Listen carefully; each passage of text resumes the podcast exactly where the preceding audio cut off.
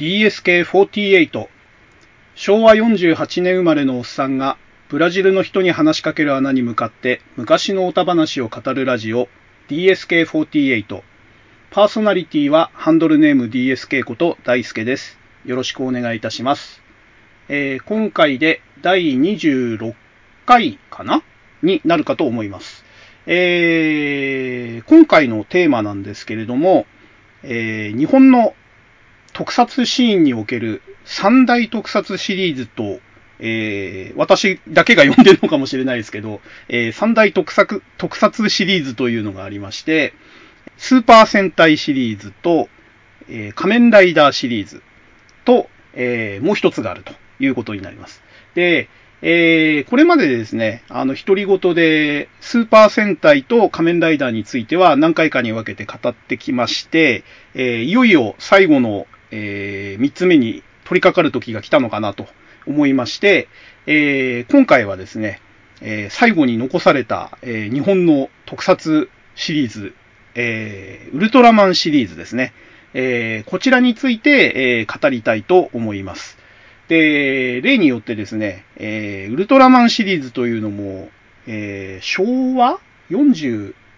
年かな？えーぐらいからスタートしてる、まあ、西暦で言うと1966年ですかね、からスタートして、えーこの令和の世まで、えー50年以上続いてるという化け物シリーズですので、まあ途中ね、あの長い中断期間とかがあったり、あの、シリーズと一括りにするには、えーちょっと世界観が変わってたりとかいろいろあるんですけれども、まあそんだけ長いシリーズですんで、えー私も実際に見てて内容を知ってるものっていうのは、えーごくごく限られております。で、まあ、スーパー戦隊もそうでしたし、仮面ライダーもそうでしたけれども、まずはですね、えーまあ全体語れるほど知識量もないし、熱量もないというのもありますんで、えー今回はですね、えー昭和のウルトラマンを語るということで、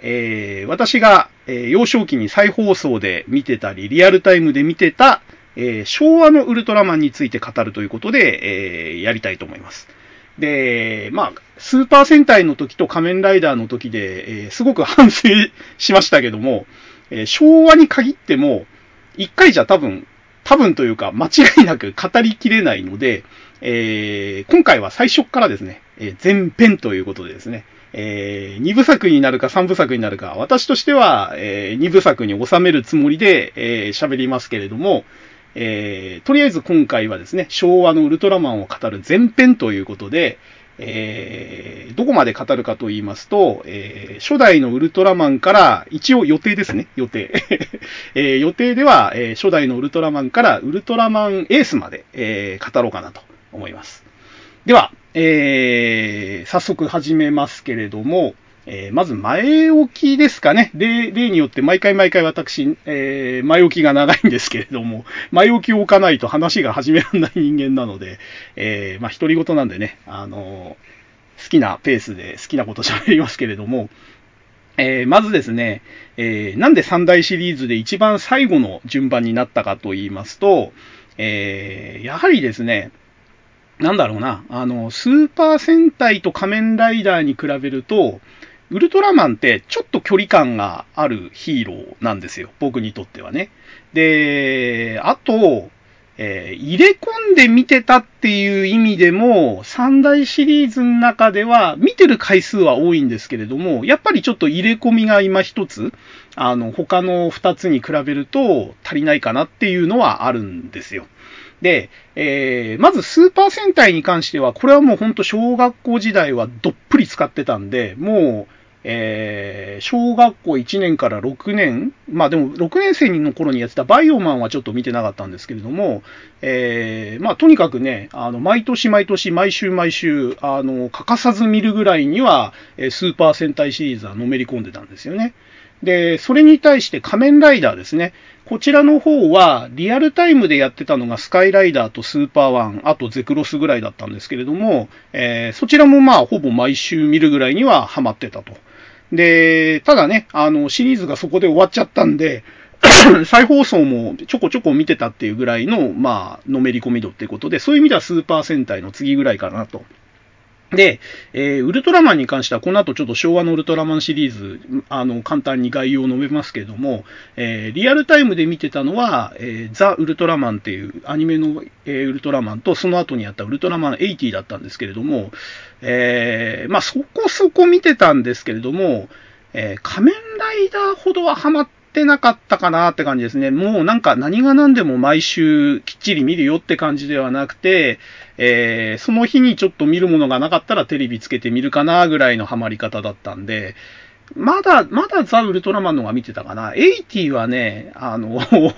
えー、多分、あの、次回か次次回、まあ、次回に語ると思うんですけれども、あんまりこう、デザインが好きじゃなくて、えー、ちょっと好き、好きじゃなかったんですよね。あの、主人公の大和武をやってた、あの、長谷川ショパンさんね、初則さんも、あの、ちょっとおじさん臭いというかね、あんまりこう、若さを感じない俳優さんだったんで、うん、ちょっと苦手だったっていうのもあって。だそういう意味で、えっ、ー、と、のめり込み度が、えっ、ー、と、3大シリーズの中では一番低かった感じなんですよね。ただ、えっ、ー、と、怪獣とかは大好きで、ウルトラ怪獣の消しゴムとか、えウルトラマン大百科とかですね。えっ、ー、と、この前ちょっと、あの、調べてびっくりしたんですけど、びっくりっていうか思い出したんですけども、えー、経文社のウルトラマン大百科って、えっ、ー、と、最初に出たウルトラマン大百科と、えー、その後に出た続ウルトラマン大百科っていうのがあって、えー、僕はただ単にウルトラマン大百科って覚えてたんですけど、僕が持ってたのはどうも続ウルトラマン大百科だったみたいですね。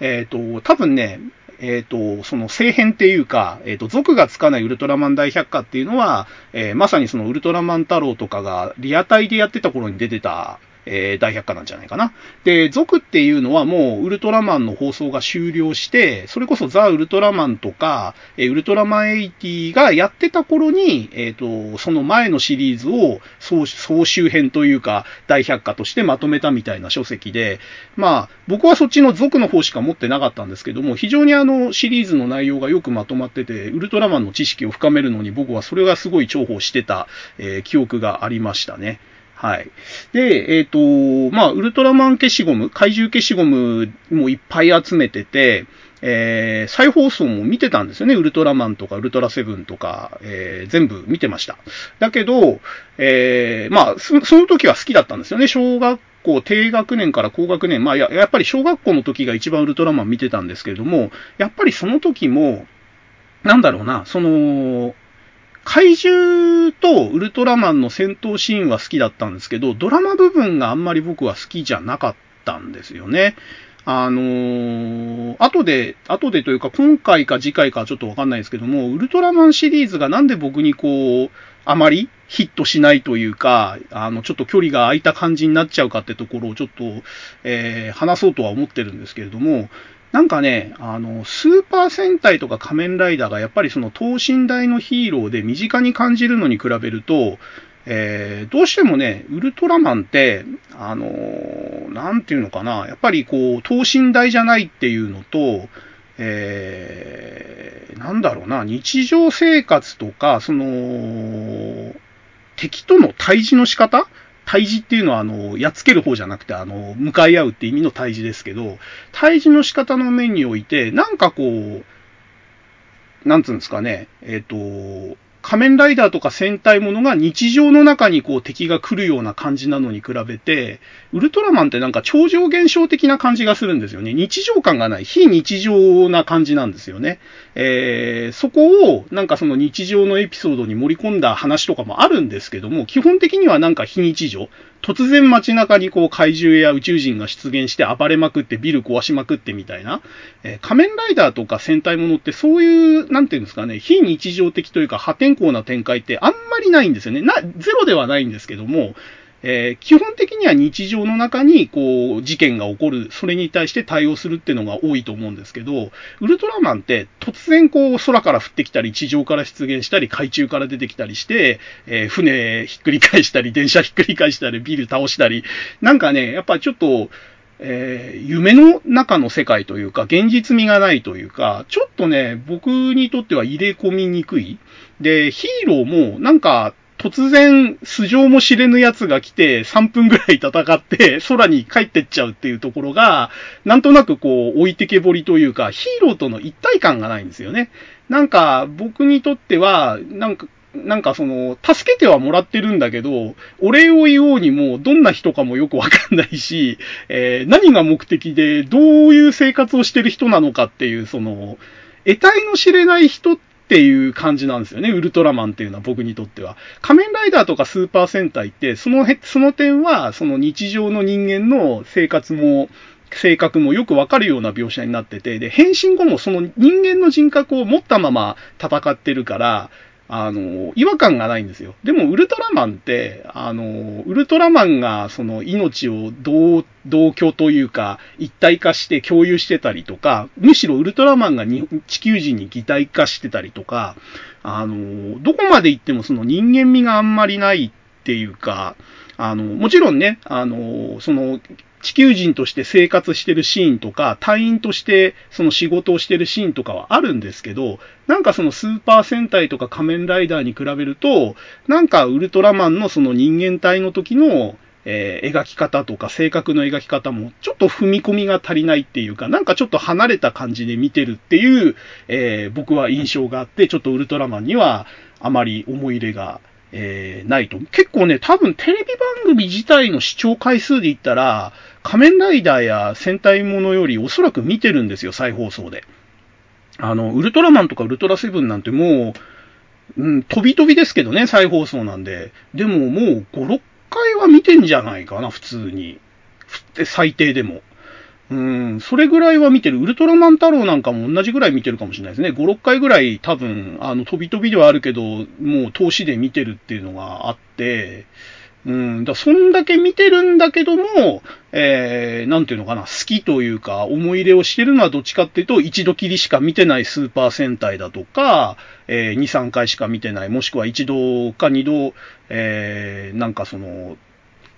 トピック的な、その特徴的な話を抜き出してみただけの仮面ライダーとか、そっちの方がね、なんかこう、インパクトがあったというか、印象に強いというかね、好き、好きっていう意味では、だからどうしてもその三大シリーズの中では、なぜかウルトラマンは3番目に来ちゃうという、うん、僕の中での位置づけですね。はい。で、えっ、ー、と、僕、僕の そのウルトラマンに対する思い入れの話は、えっ、ー、と、こんな感じなんですけど、えっ、ー、と、昭和のウルトラマンがじゃあどういう、えっ、と、区分けになってるかって話をすると、えー、まあ、最初のね、昭和の、えっ、と、ウルトラマンシリーズって分類されてるものは大きく分けて3つに分けられると。えー、言われてまして、えー、まず昭和の第1期と言われてるのが、えー、当然、あの、ウルトラマンの最初の作品の初代ウルトラマンですよね。あの、ただのウルトラマンってやつです。で、えそれの次にやったウルトラセブン。えこの2作が昭和の第1期って言われてます。で、初代のウルトラマンが、えっ、ー、と、先ほども言った通り、西暦1966年、昭和の41年ですかね、にスタートして、で、39話で、えー、一旦完結します。で、これはもうちょっとやる予定だったらしいんですよね。人気もあったし。だけど、えー、予算が枯渇したっていうのと、あと、スケジュールが逼迫しちゃったと。えー、もう毎週やるのに撮影が間に合わないってことで、泣く泣く39話で、えー、終わりにしたらしいですね。で、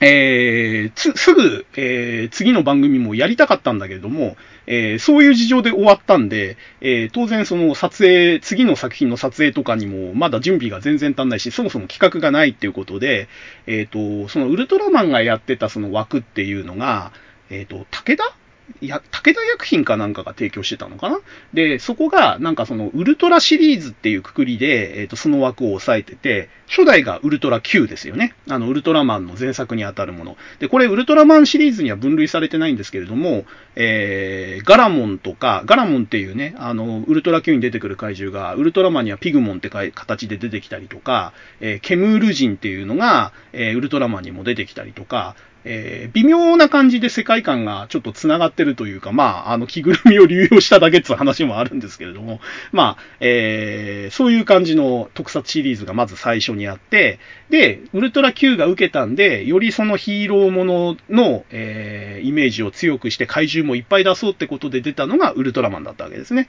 で、ウルトラマンがさっき言った事情で、えー、ちょっと39話ぐらいで終わっちゃったんで、どうしようかって話になって、えー、つなぎっていうのも変ですけども、次に、え、ウルトラシリーズとして出たのが、つぶらやプロじゃなくて、えっと、確か東宝だったかな？東映だったかな？どっちだったかな？えっ、と、どっかの会社がやったキャプテンウルトラっていう特撮があったんですね。で、これが、あのー、半年ぐらいやってたのかな？で、えー、そのキャプテンウルトラが終わった後に、えー、準備、企画ができて、撮影の準備もある程度できた状態で始まったのがウルトラセブンということで、実はウルトラマンとウルトラセブンって間にキャプテンウルトラを挟んでるんですよね。で、このキャプテンウルトラっていうのはあくまでそのスポンサーの事情でウルトラシリーズとしてくくられた中の一作で、つぶらやプロの作ってたその特撮ウルトラシリーズ、特撮、ん？空想特撮シリーズか。それとはちょっと、あの、別というか、まあ、会社が違うわけですね。たまたまその、スポンサーの同じ枠でやってたウルトラシリーズの中の、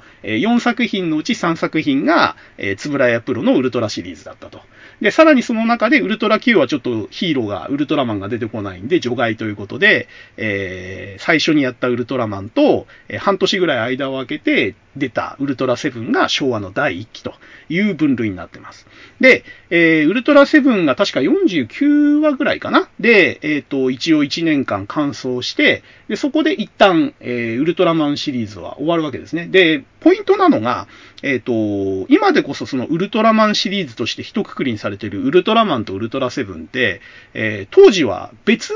扱いだったんですよね。えー、少なくとも同じ世界観だとは明言されてなくて、えー、ウルトラマンとウルトラセブンっていうのは、えー、M78 星雲の宇宙人だよってところは、えー、なんとなくこう共有されてたんですけれども、じゃあ、えー、ウルトラマンのその話の後に直結してセブンが続いてるのかってところはすごく曖昧というか微妙にごまかされてるというか、えー、そういうところもあって、まだ設定が固まってなかったというか、そこまで考えてなかったというか、えー、M78 星雲というところだけ、あの、共通してるみたいな感じで、あの、すごく曖昧な感じで設定されてたんですよね。で、この、えー、二人のそのヒーローですね、ウルトラマンとウルトラセブンが同じ世界にいて、えー、話が繋がってるんだよっていうのを匂わせ始めたのが、えー、そのウルトラセブンの次に、えー、3年ぐらい後ですかね。えー、3, 3年後ぐらいか。えっ、ー、と、1971年、えー、昭和の46年に始まった帰ってきたウルトラマン。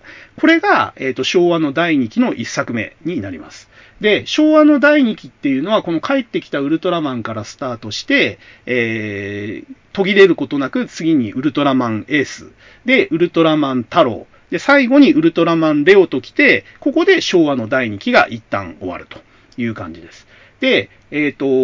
ウルトラセブンと帰ってきたウルトラマンの間が3年くらい空いてて、で、また、そのウルトラマンレオが終わってから、えっ、ー、と、3年半か4年くらい空いたのかな。で、えー、その後にやったのが3年ぐらいか。えっ、ー、と、その後にやったのが、えっ、ー、と、アニメウルトラマンのザ・ウルトラマンというやつですね。これが1979年、昭和の54年かなに、えー、スタートして、で、これを1年間やった後に、えー、続けてやったのが、えー、ウルトラマン80ですね。で、まあ、これ、名前が80だっていうのもわかる通り、1980年、昭和55年に、え、放送されたということで、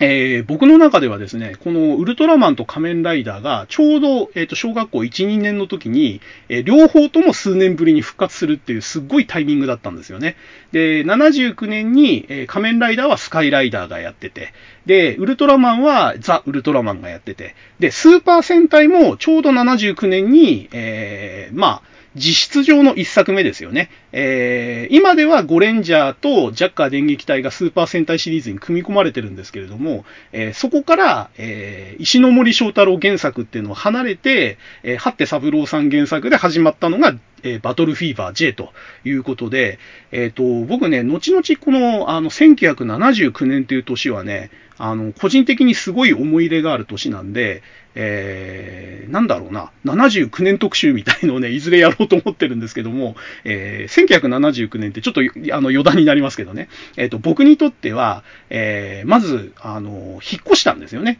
えっ、と、引っ越し、ちょうどね、小学校1年に上がるっていう節目の年だったっていうことと、え、それに多分合わせて、えっ、と、僕の家が、えー、引っ越したっていうところと、えー、あとですね、さっき言った通り、ウルトラマンの、えー、第3期が始まったえっ、と、ザ・ウルトラマンが始まった。それからスーパー戦隊の、まあ、第2期というか、えー、仕切り直しのバトルフィーバー J が始まった。で、えー、仮面ライダーの、えっ、ー、と、昭和の第2期シリーズですね。スカイライダーが始まった。えー、あとですね、僕は当時リアタイでは見てないんですけども、機動戦士ガンダムですよね。これが始まったのも79年ということで、えー、1979年っていうのは、僕にとっては個人的にすごい得意点の年なんですよね。あのー、幼少期というか、まあ、未就学時から就学時、小学生になって、えー、自意識が確立して、記憶がある程度鮮明になり始めた年であると同時に、えー、日本の三大シリーズですよね。その特撮シリーズ。えー、ウルトラマン、仮面ライダー、スーパー戦隊の、えー、節目になる年であったのと同時に、え今も続いているその偉大な機動戦士ガンダムシリーズの初代が放送始まった年ということで、えすっごいなんかいろんなものがこう集約した年なんですよね。1979年って僕にとってはね。なので、えちょっとね、この年っていうのは、なんか、あの特別扱いしてちょっと別に1979年について語るみたいな、えー、話をちょっと後々したいなと思ってるというのを、なぜかウルトラマンのとこで語ってしまうというね ちょっと余談ですけど、はい、そんな感じですね。はい。ということで、一応あの昭和のウルトラマンっていうのは、えっ、ー、と、今言った通り、昭和第1期のウルトラマンウルトラセブン、第2期の、えー、帰ってきたウルトラマンエース、太郎、レオ、で、第3期のザ・ウルトラマンと、えー、エイティという、この3つに分かれていると。いうのが、え基礎知識になります。で、えっ、ー、と、この合間合間ですね、あの、1期と2期の間とか、2期と3期の間に、まあ、いろいろあの再ブームみたいのがあって、放送はされてないけれども、再放送で人気が出たとか、えっ、ー、と、その間に発売されたおもちゃが、えっ、ー、と、売れてるとか、えー、カードが売れたとか、メンコが売れたとか、まあ、いろいろあるわけですよね。で、あとね、忘れちゃいけないのが漫画ですよね。あの、コロコロコミックで、えっ、と、おそらく、えー、2期と3期の間ぐらいですね、70年代の後半に、えー、コロコロコミックを中心だったと思うんですけど、多分小学館のやつですね。えっ、ー、と、ザ・ウルトラマンっていう、その、後々のアニメのタイトルにもなったタイトルで漫画が描かれたりとか、あと、80の放送終了後ですかね、に、えっ、ー、と、アンドロメロスっていう、その、ウルトラマンからのスピンオフ企画みたいのが出て、えー、それのグラビア展開だとか、漫画展開だとか、えー、後々はテレビ番組ができたりとか、まあちょっといろんな、えー、流れがありました。ただ今回は、えっ、ー、と、あくまで昭和の特撮のウルトラマンについて語るぐらいに留めとこうかなと。あの、漫画の話まで あの、広げちゃうと止まんなくなっちゃうんで、えー、あと、アンドロメロスはちょっとね、あの、特撮テレビもやってたんで、その辺はちょっと触れようかなと思います。はい。で、えっ、ー、と、昭和の後にね、あの、長い空白期間を経て、えー、2006? ん ?2000、えー、違う、1996年か。ぐらいに、えっ、ー、と、今度はウルトラマンティガっていうね、あの、平成ウルトラマンが始まるんですけれども、えー、まあ、そこからね、平成ウルトラマンシリーズっていうのがずっと続いてて、で、今、令和の世にね、ウルトラマン Z っていう最新作までやってるぐらい、まあ、ウルトラマンシリーズっていうのは、あのー、生きながらえてるわけですけども、まあ、今回は、えー、繰り返しになりますけども、昭和のウルトラマンを語るということで、はい。えー、前置きはこれぐらいにして、じゃあ、えー、早速、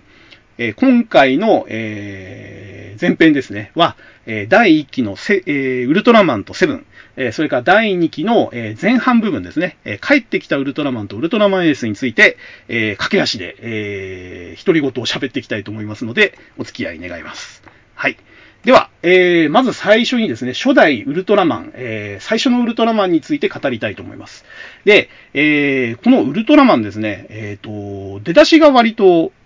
えー、覚えていらっしゃる方いるかどうかわかんないんですけども、出だしが割と衝撃的というか、あのー、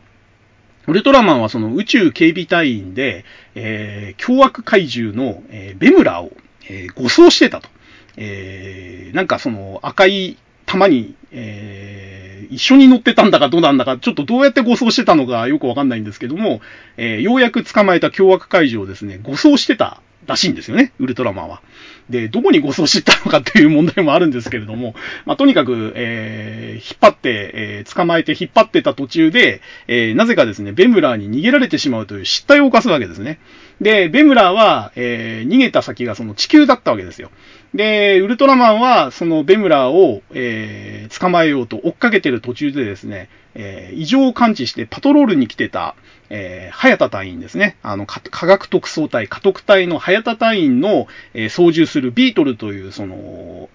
えー、なんつうんだ、偵察機というか、えー、飛行機にですね、衝突してしまうんですね。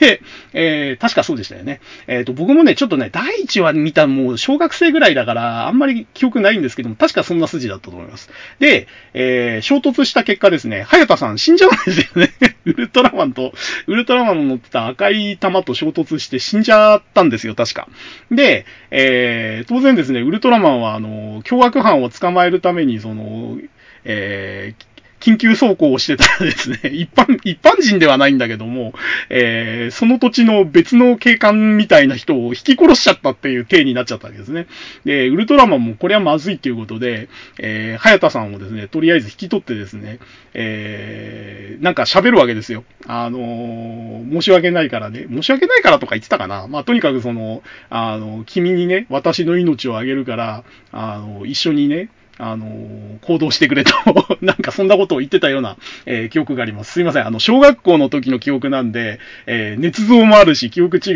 もあるし、もう、あの、何度も何度も言ってますけど、僕の独り言っていうのは、あの、僕の中の記憶と妄想と捏造でできてますんで、あのマニアの方が聞いたら間違いだらけなんですけど、まあそこは独り言あの、勝手にペラペラ喋ってるだけなので、あの、話は10分の1ぐらいで聞いてほしいんですけども、まあまあまあ、えっ、と、その、そんな感じで、えまあ、引き殺殺しちゃった早田隊員をですね、えー、責任を取って、じゃあ、俺の命を共有するから、あの、困った時はこれ使えっつって、ベータカプセルっていうその道具を渡して、えー、彼は一体化するわけですね。で、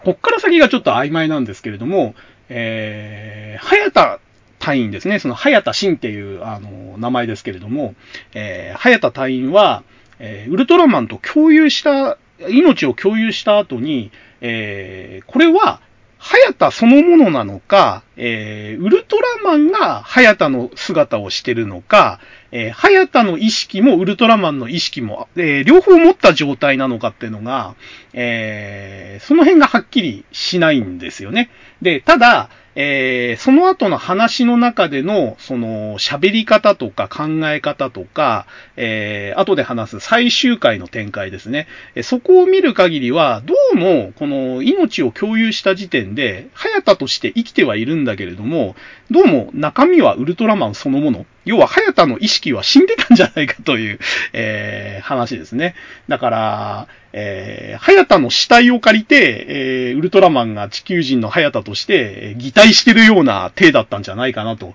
えー、僕は推測してるんですけれども、えー、この後ですね、えっ、ー、と、バルタン星人とか、えー、メヒラス星人とか、いろんな宇宙人とあの、ウルトラマン会話したりするんですけども、えー、早田の姿でですね、その時も、どう見てもその早田として喋ってるというよりは、ウルトラマンとして喋ってるんですよね。だから、このなんか動体化というか、命の共有化っていうのは、えー、なんていうのかな。早田の意識を、えー、持ったままの動体化というよりは、えー、早田の体をウルトラマンが乗っ取ったというような感じに僕は、えー、解釈してます。はい。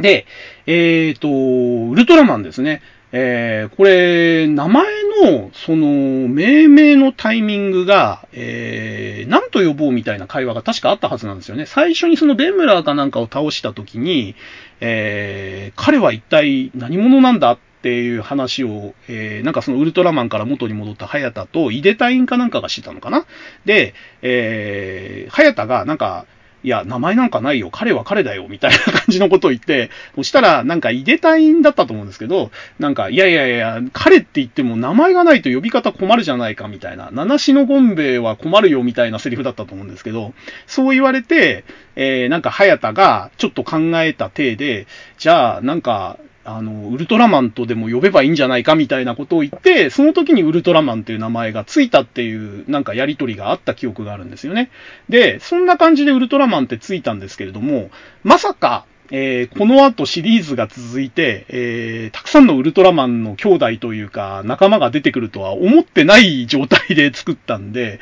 えー、あくまで仮の名前だったはずなんですよね。だからウルトラマンっていうのは。えこのね、命名シーンっていうか、その、ウルトラマンっていう名前も、えいろんな解釈とか説が出てて、えー、ウルトラマンの意識を持った早田が本名を名乗ったっていう説とか、えー、まあ、あくまで、その本名は別にあるんだけれども、地球人が解釈しやすいという意味で、ウルトラマン、超人と呼んだという説とか、まあ、どっちかというとそっちの説の方が濃厚だと思うんですよね。えー、地球の言葉でウルトラマンというのが本名っていうのはあんまりちょっと考えにくいんで、えー、ただね、あのー、一作限りの基本的には特撮番組の中で考えられた話なんで、そこまで深く考えてなかったと思うんですよね。あくまでその、地球を救ってくれる超常能力を持ったスーパーヒーローにウルトララマンってつけただけで、まさかね、その後ウルトラマンが何人も出てくるなんて考えてなかったと思うんで。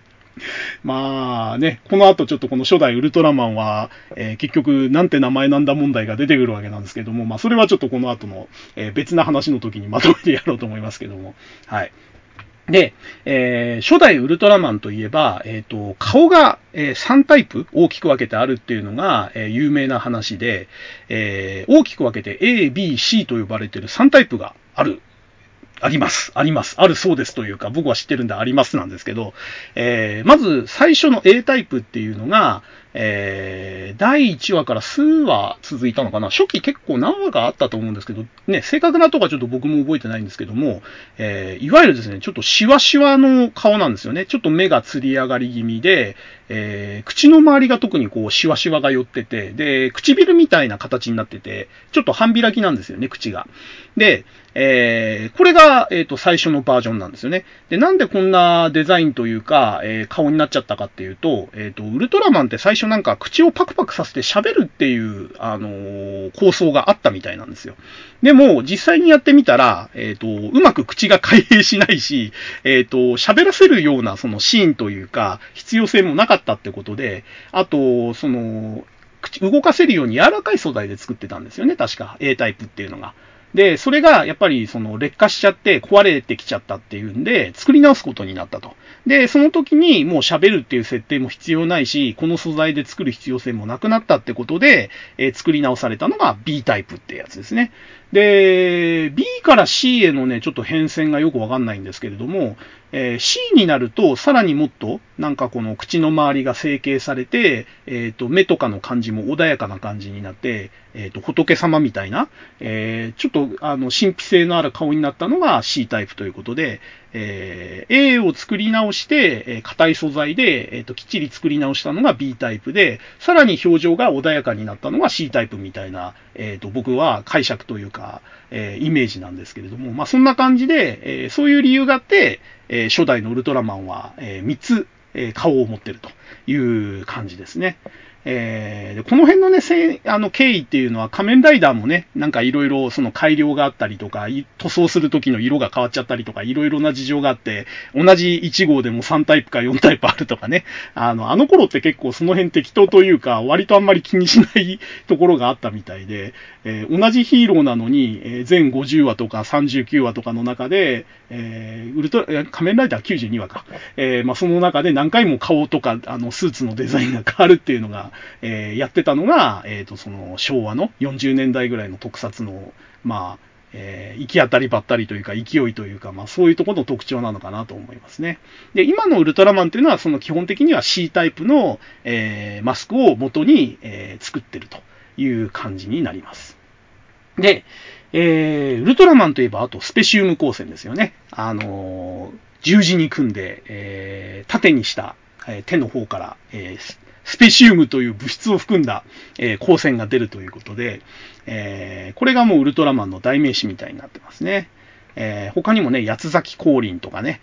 ウルトラバリアとか、アタック光線とかいろいろありますけれども、えー、この辺のね、あのー、ウルトラマンの設定とか、光線技とか、あの、いろんな投げ技とかキック技の名前っていうのが、えー、劇中では基本的には出てこないんですよね。スペシウム光線は説明があったと思うんですけれども、えー、八つ咲き降臨、ウルトラスラッシュとか、アタック光線とか、こういった技の名前っていうのは実は劇中では確か説明されてないはずなんですよね。で、こういう裏、裏設定じゃないけれども、えっ、ー、と、ウルトラ、ん？えっ、ー、と、宇宙警備隊員だよとか、えー、その、ベムラーは凶悪犯で護送中にどうのこうのとか、えー、こういう設定って劇中では基本的にはあまりこう詳しく説明されてなかったり、えー、はしょられてたりするんで、どこかで保管してたかっていうと、当時の、えー、子供向けの月刊誌で、えー、展開してたんですよね。多分主に小学館だったと思うんですけれども、えー、あと講談社もやってたのかな？えっ、ー、と、だからテレビくんとかテレビマガジンとか、当時はなかったかな？小学何年生とか、えー、ウルトラマンの情報が載ってたのって、そういう子供向け雑誌だったんですよね。で、えっ、ー、と、今で言うところの、その、いわゆる公式の発表の場っていうのが、なかったんですよね。インターネットもないですし、えっ、と、そういう広報誌みたいのも出してたわけじゃないんで、えー、実質その子供向け雑誌が、えー、公式の設定発表の場というか、えー、ウィンウィンの関係だったんだと思うんですよね。おそらくその出版社と、えー、その制作側の関係っていうのがね。えー、制作側は、えー、その雑誌を通して番組中では語りきれなかった設定だとか、えー、世界観を広げる設定を、えー、雑誌を通して発表すると。で、雑誌側は、それを公式からもらって発表することによって、その雑誌が、えー、ウルトラマンが好きな子供たちに買われて、雑誌がバンバン売れるということで、えー、発表の場を求めてる制作側と、えー、その、それを、その潜在とか情報をもとに雑誌をバンバン売りたい出版社という、このタッグが、えー、昭和のウルトラマンの、えー、支えというか、世界観を大きく広げる、あのー、関係だったんじゃないかなと僕は思ってるんですよね。えー、だから、ウルトラマン単体で見ると、すっごく説明不足なんですよ。なんでこのタイミングで、えー、ウルトラマンが来たの？とか、仲間が来たの？とか、えー、これ死んじゃった後どうやって生き返ったの？とか、えー、なんかね、そういう不思議なこといっぱいあるわけですよ。ウルトラマンって基本ピンチになったら出てきて、あの、戦いが終わったらすぐ去ってっちゃうんで、何も説明がないんですよね。で、光線とかも、えー、言い方悪いと、その時の気分でいろんな光線出していくわけですよ。えー、手の形とか腕の格好とか、ポーズとかも全部バラッバラで、えー、いろんなそのぐるぐる回転する光線だとか、ギザギザした光線だとか、一直線の光線だとか、何の説明もなく光線技使って帰っていくんですよね。で、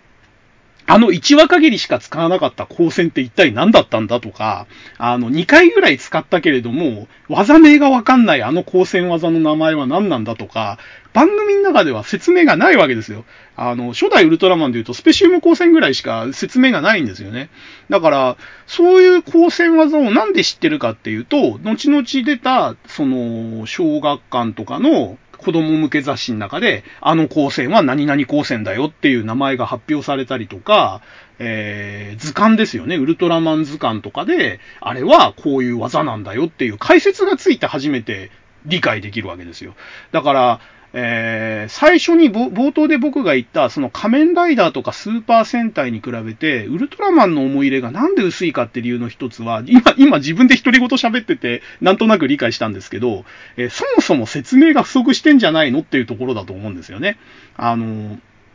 逆に戦隊とか仮面ライダーがちょっと昭和の時は特に子供向けじゃないって言われてた部分の一つがそこじゃないかなと。要は一つ一つのギミックに対して、設定とかにも対して、いちいち説明を入れるんですよね。あっちの方のシリーズっていうのは。あのーこの組織はどういう経緯で誕生して、えー、この武器はこういう武器で、えー、な、こういう名前の武器でこういう威力があって、えー、光線技とか必殺技を使うときはちゃんとその名前を叫んで使うと。えー、こういうフォーマットで戦隊シリーズとか仮面ライダーはやってるわけですよね。えー、ところがウルトラマンっていうのはその辺の説明全部はしょってるわけですよ。なんか突然武器が出てきたり、突然光線が出てきたり、技を使うんですけれども、基本的には技の名前も喋んないし、説明もしないし、えー、だからそれを、なんていうのかな、深く知るためには別な情報を摂取しないと理解できないわけですよ。だからそういう意味では僕はウルトラマンってすごく他の2つのシリーズに比べるとハードル高いなって思うんですよね。えー、戦隊ものとかはね、1話だけしか見なくても、必ず決め技全部喋ってくれるし、あの、仮面ライダーもライダーキックちゃんと言ってくれるじゃないですか。ところが、ウルトラマンはいちいちスペシウム光線とか言いながら出さないわけですよ。だから、スペシウム光線の解説をした回を見てない子は、毎回毎回この十字に組んで出してる光線は何なんだってところからスタートするわけで、ね、そこしか見てない人はね。だから、ウルトラマンって、僕は意外とハードル高いというか、あの、初見に厳しい番組なんじゃないかなって、うん、今ちょっと思いましたね。だからこそ、えっ、ー、と、その、知らない設定、わからない設定を埋めるために、その、雑誌の公開情報を求めていっぱいそういう雑誌を読んだり買ったりしてたんじゃないかな、昭和の子供っていうのは。だからそこだけで、えっ、ー、と、なんていうのかな、公式が、えー、企画書とか設定書を渡して、えー、それをそのまま乗っけるケースもあれば、そこから勝手にその編集者が妄想を膨らませて、えー、いろんな後付け設定を勝手に捏造しちゃってたっていうのもあったはずなんですよ、ウルトラマンって。だから、えっ、ー、と、この後後々ちょっと説明しますけど、え婚姻関係だとか親戚関係とかウルトラマンやったら、あの、混み合ってんですよね。この辺って本当につぶら屋の公式が考えたものなのか、えなんかその穴埋めじゃないですけど、その雑誌の編集者がこうだったら面白いよなっつってどんどんどんどん妄想を、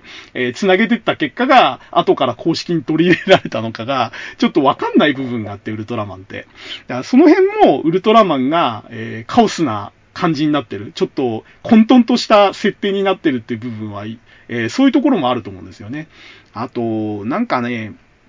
あの、ちょっともう話脱線しちゃったんで、ずっとこの設定話の話をちょっとしますけど、ウルトラマンって、設定がなんていうのかな、仮面ライダーとかスーパー戦隊に比べるとかなりガバガバというか、あの、得体の知れない宇宙人だからってところもあって、えっ、ー、と、身長体重もそうですけど、えっ、ー、と、馬力？馬力というか、そのパワーのその比較の対象だとか、数値とかがすっごいガバガバだし、あと年齢がおかしいんですよね。2万歳とか20万歳とか、とかあのー、寿命長すぎるだろっていうね。初代ウルトラマンが確か2万歳なんでしたっけ？なんかね2、2万すかって感じですよね。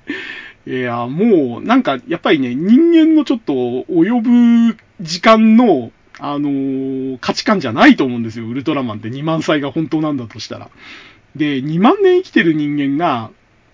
なんか考えることとかやることって、なんかやっぱりちょっとね、あの、仮面ライダーとかスーパー戦隊とは違うよねっていうのが前提にあるような気がして、だから、後々追加されたその家族構成だとか、その、働いてる職業の話だとかが出てくるたんびに、2万年とか3万年生きてる、その、宇宙人が、こんな族っぽいというか人間っぽい設定持ってて、いいのっていう、なんか、なんか、もっと違う SF っぽい設定の方がいいんじゃないのって気がするんですけど、まあまあまあ、ちょっと話が脱線したんで、じゃあそろそろ戻しましょうか。えっ、ー、と、まあ、ウルトラマンってね、だからその辺がやっぱり僕はしっくりきてないんだと思うんですよね。はい。で、えっ、ー、と、ウルトラマン単体については、えっ、ー、と、ヒーロー単体についてはこの辺にして、えっ、と、ウルトラ怪獣についてちょっと語っていきましょうかね。やっぱウルトラマンといえば、え僕はどっちかっていうとヒーローの魅力より怪獣の魅力だと思ってるんで、え怪獣の方をちょっと語っていきましょう。で、えっ、ー、と、まず、えっ、ー、と、ウルトラか、ウルトラマン、初代ウルトラマンに出てきた怪獣で、えっ、ー、と、ざーっとちょっとこう、え思いつくとこだけピックアップ、ピックアップしてきますけども、えっ、と、まず初代のベムラーですね。えっ、と、初代というか、第1話の、えー、初めてのウルトラ怪獣のベムラーですけれども、まあ、これね、やっぱりあの、第1号怪獣ってことですごく印象に残ってますね。で、これが、えっ、と、名前が確かね、その企画段階の宇宙人の名前だったんですよね。だから本当はベムラーっていうのが、えっ、と、主役のヒーローの名前になる予定だったのが、えー、ウルトラマンに変わってったっていう経緯があって、まあ、途中でレッドマンとか挟んでたりするんですけれども、えっ、ー、まあ、それの名前を、えー、流用して最初の第1号の怪獣につけたと。いうのがベムラーですね。で、このベムラーに使われた着ぐるみが、えー、後々いろいろ改造されて、えっ、ー、と、ギャンゴっていう怪獣になって再登場するという感じになってます。で、えっ、ー、と、その次だと、順番でいくと、バルタン星人かなやっぱり大好きなのは。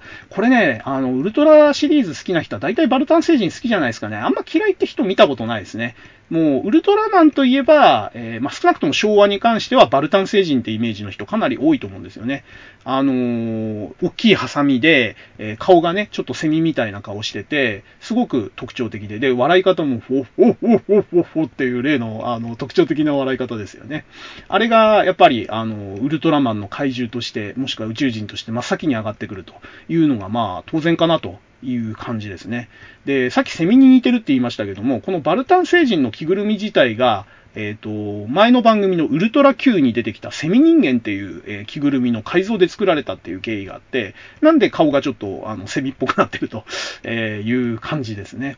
で、このね、バルタン星人のストーリーが結構面白くて、面白くてっていうか結構エグくて、あの、バルタン星人って、えっ、と、故郷のバルタン星が狂った科学者の核実験かなんかで滅んじゃうんですよね。で、たまたま宇宙を旅行していた生き残りのバルタン星人たちが、えー、第二のバルタン星を探して宇宙を放浪してるっていう設定なんですよ。で、ところが、その、たまたま宇宙旅行してたバルタン星人の数っていうのがえげつなくて なんと20億3000万人いるとで、その、えー、20億3000万人が、えー、縮小化されて冷凍で、えー、冷凍睡眠で、え、乗ってると、UFO の中に。で、えー、一人だけ、えー、通常の状態で、えー、その宇宙船を操縦してるという設定だったんですよね。っていうか、あの、たまたま宇宙旅行してた人口が20億3000万っておかしくないっていう 宇宙旅行20億人行くかっていう話ですよね。で、この設定からしてガバガバなんですけど、で、さらにこの生き残った、生き残ったっていうか、その一人だけ通常体で、えー、第二のバルタン星を探してたバルタン星人が、えー、地球にたまたま、えー、え修理のためにたどり着くんですよね。なんか UFO の故障で、修理が必要だってんで、一旦立ち寄ったら、なんか地球が住みよさそうだっつんで、ここに、え移住したいと。えー、言い始めるわけですね。で、あの時確か、えっ、ー、と、嵐隊員かなんかの体を乗っ取って、嵐の、その、脳髄を借りて地球語を喋るみたいな体で、えー、井出隊員と、えっ、ー、と、早田隊員と会話するのかな？嵐を通して。で、えー、移住したいって言って、で、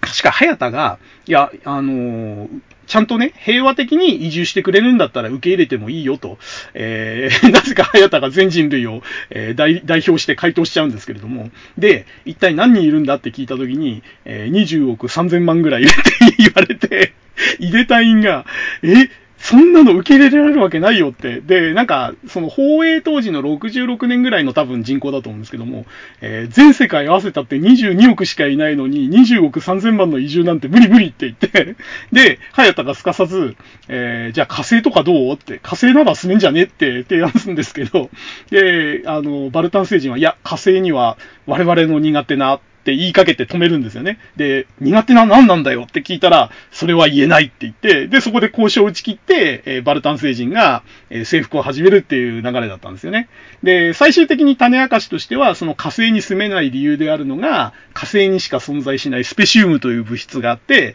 それが苦手だから、えー、火星には移住できないよっていうのを、えー、自分の弱点だから言えなかったっていうオチだったんですね。オチというか、えー、伏線で、で、最終的にウルトラマンが放つ、その光線が、その、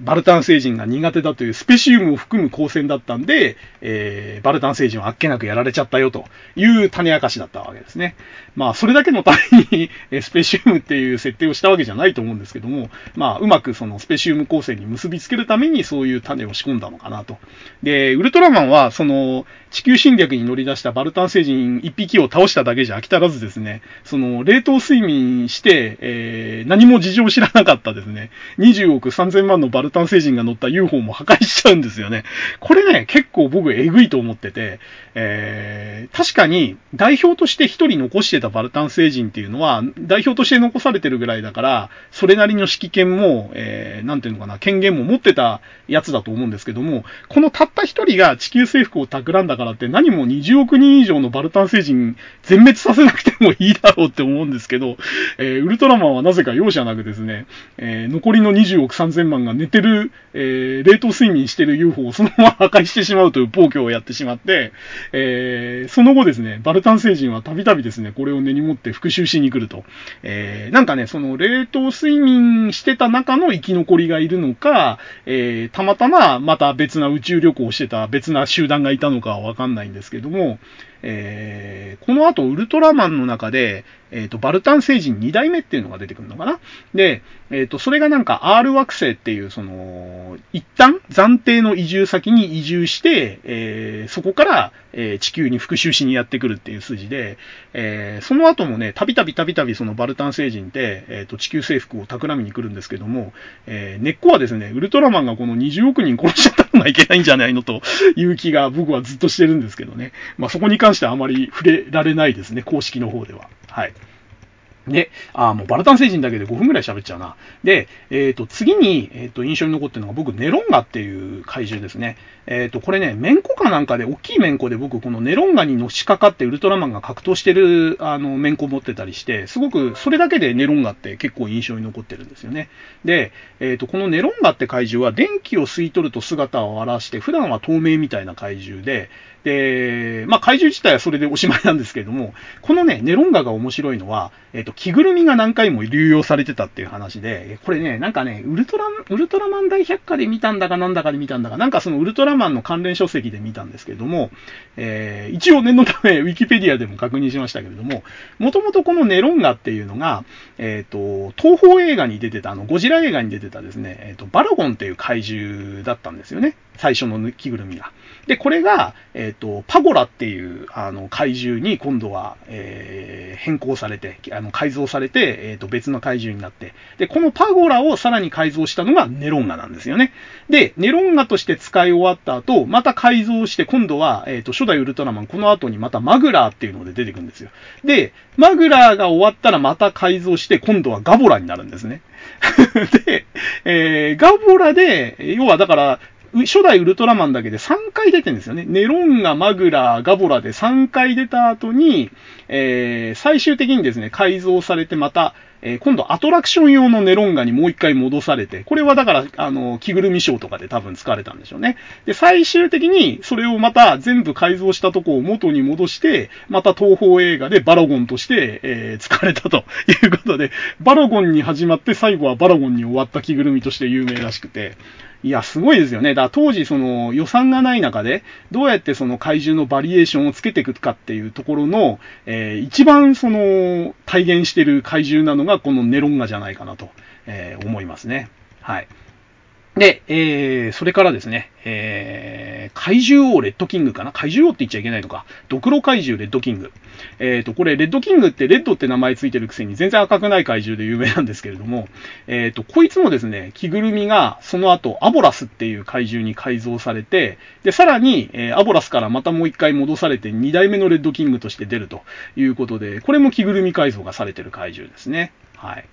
えー、それから、えっ、ー、と、レッドキングと一緒に登場した、えー、ピグモンですね。これさっきも冒頭でちょっと言いましたけども、ウルトラ Q に出てきたガラモンをそのまま流用した、え怪獣ですね。で、ガラモンと違って、こっちはあの人間に友好的な等身大の怪獣ということで、えー、結構ね、えー、1回目と2回目、2回出たのかな ?1 回目がだからレッドキングに対して、えー、人間に味方して死んじゃって、えー、2回目に出てきた時はジェロニモンに、えー、抵抗して、やっぱりジェロニモンに殺されてっていう感じで、2回とも人間に味方して死んじゃうっていう、まあちょっとね、悲劇性の強い怪獣で、えー、愛嬌のある姿と、えその人間に味方して死んじゃうっていうところで、結構ウルトラマンでも人気の高い怪獣じゃないかなと思いますね。はい。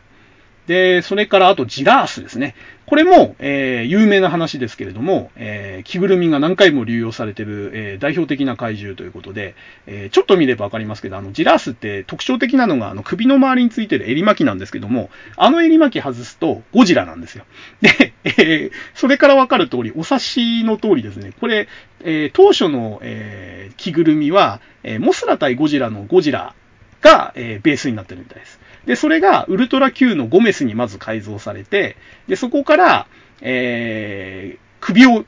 取ってですね で、その首に、えー、別な映画のゴジラの頭をつけたと。えー、どうもね、えっ、ー、と、モス、モス、モスラ対ゴジラ、モスゴジの、えー、着ぐるみの胴体に、えー、怪獣大戦争の時のゴジラの頭をつけたのが、えー、ジラスになったみたいですね。で、ジラースはそのままだと当然ゴジラなんで、襟巻きをつけて、えー、ジラスという怪獣にしたと。いう感じですね。で、このジラースあの仮面、あの仮面ライダーじゃないや、ウルトラマンと格闘してる時にこの襟巻き取られてまんまゴジラになっちゃうっていうシーンがあって、これわざとやってんでしょうね、多分ね。あの、流用した怪獣はゴジラなんだよってところを、まあ、あの、襟巻きを取ることによってちょっと楽屋落ち的に示してんのかなって僕は思ってるんですけども。で、最終的にこのジラースからまた、えー、今度、あの、頭を取って、その、大、怪獣大戦争に使われたゴジラの頭だけ取って、それを元の胴体に戻して、えー、またゴジラの撮影に使われたっていう話があるみたいで、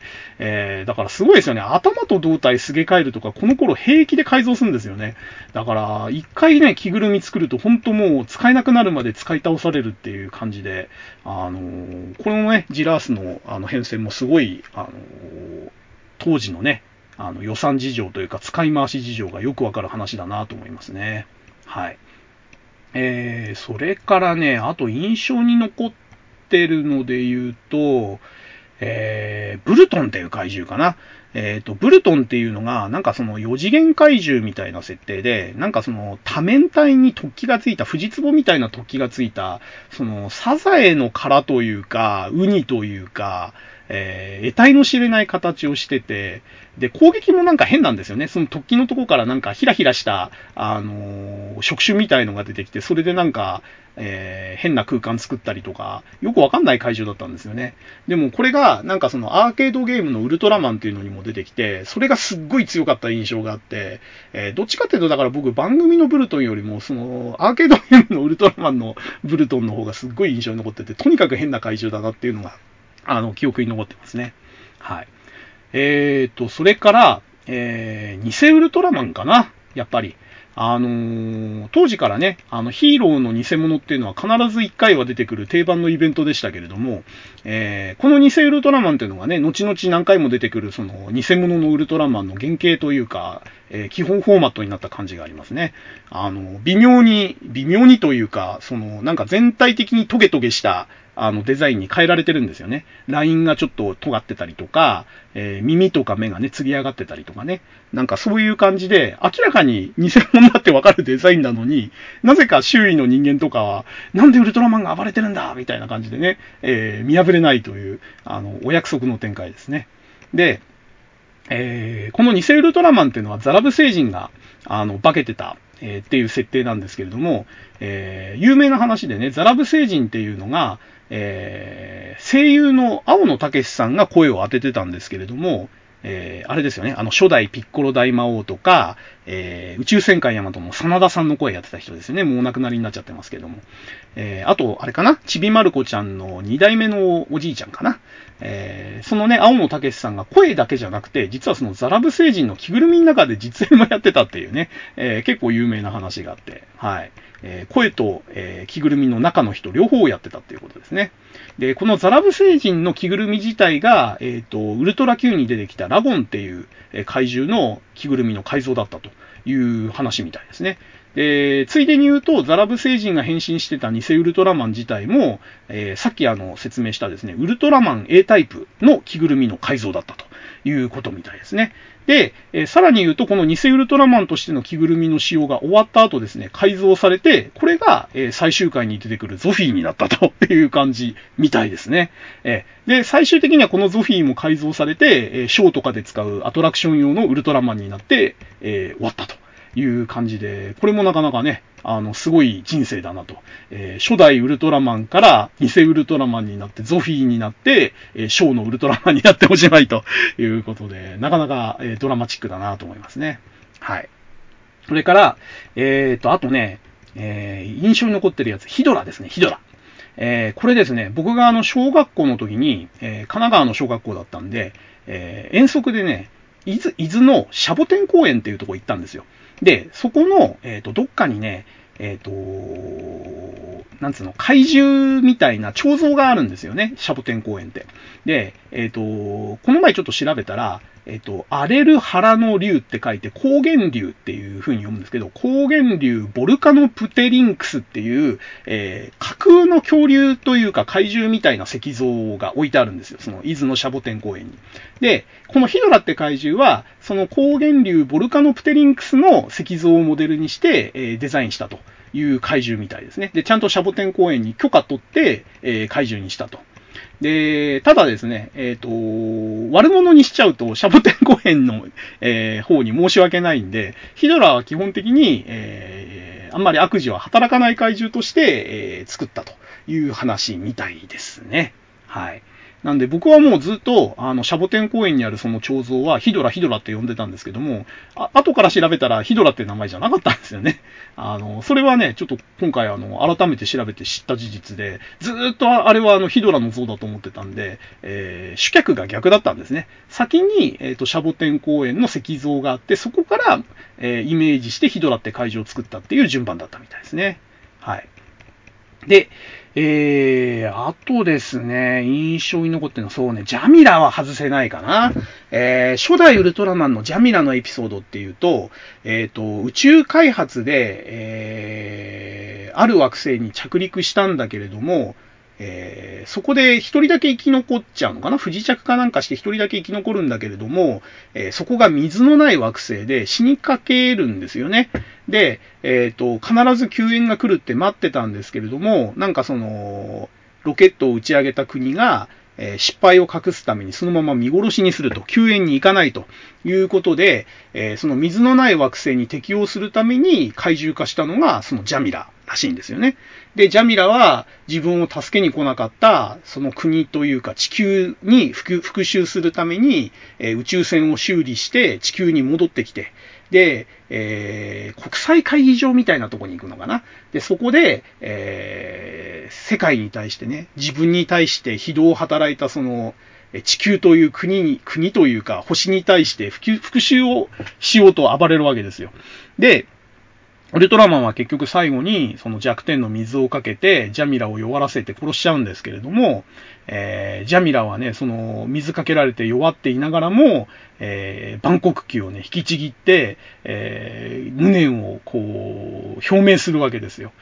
なんでね、俺が怪獣化してここまでね、あのー、ひどい目に遭わなきゃいけないんだっていうことを、セリフなしでこう、表現するというかね。で、結局最後、なんかあの、お墓かなんかを作ってあげるのかな？ジャミラのお墓かなんかを。で、なんか、そのシーンがすごい印象に残ってる怪獣ですね、ジャミラは。なんかその、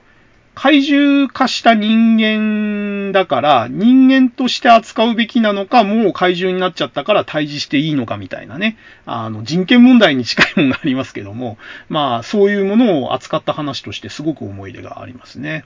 で、えー、あとジャミラといえばね、当時の昭和の子供がみんなやったモノマネだと思うんですけども、あの、丸首のシャツをね、頭のとこまで持ち上げて、えー、頭のてっぺんからこう、肩が繋がってるような体にして、ジャミラってやる、あの、モノマネというかね、遊びっていうか、まあ、あれは昭和の男の子だったら一回はやったことあるんじゃないですかね、ウルトラマン知ってる子ならね。えー、ね、今の子にやっても通じないと思うんですけれどもね、当時の昭和の子供には定番だったという感じですね。はい。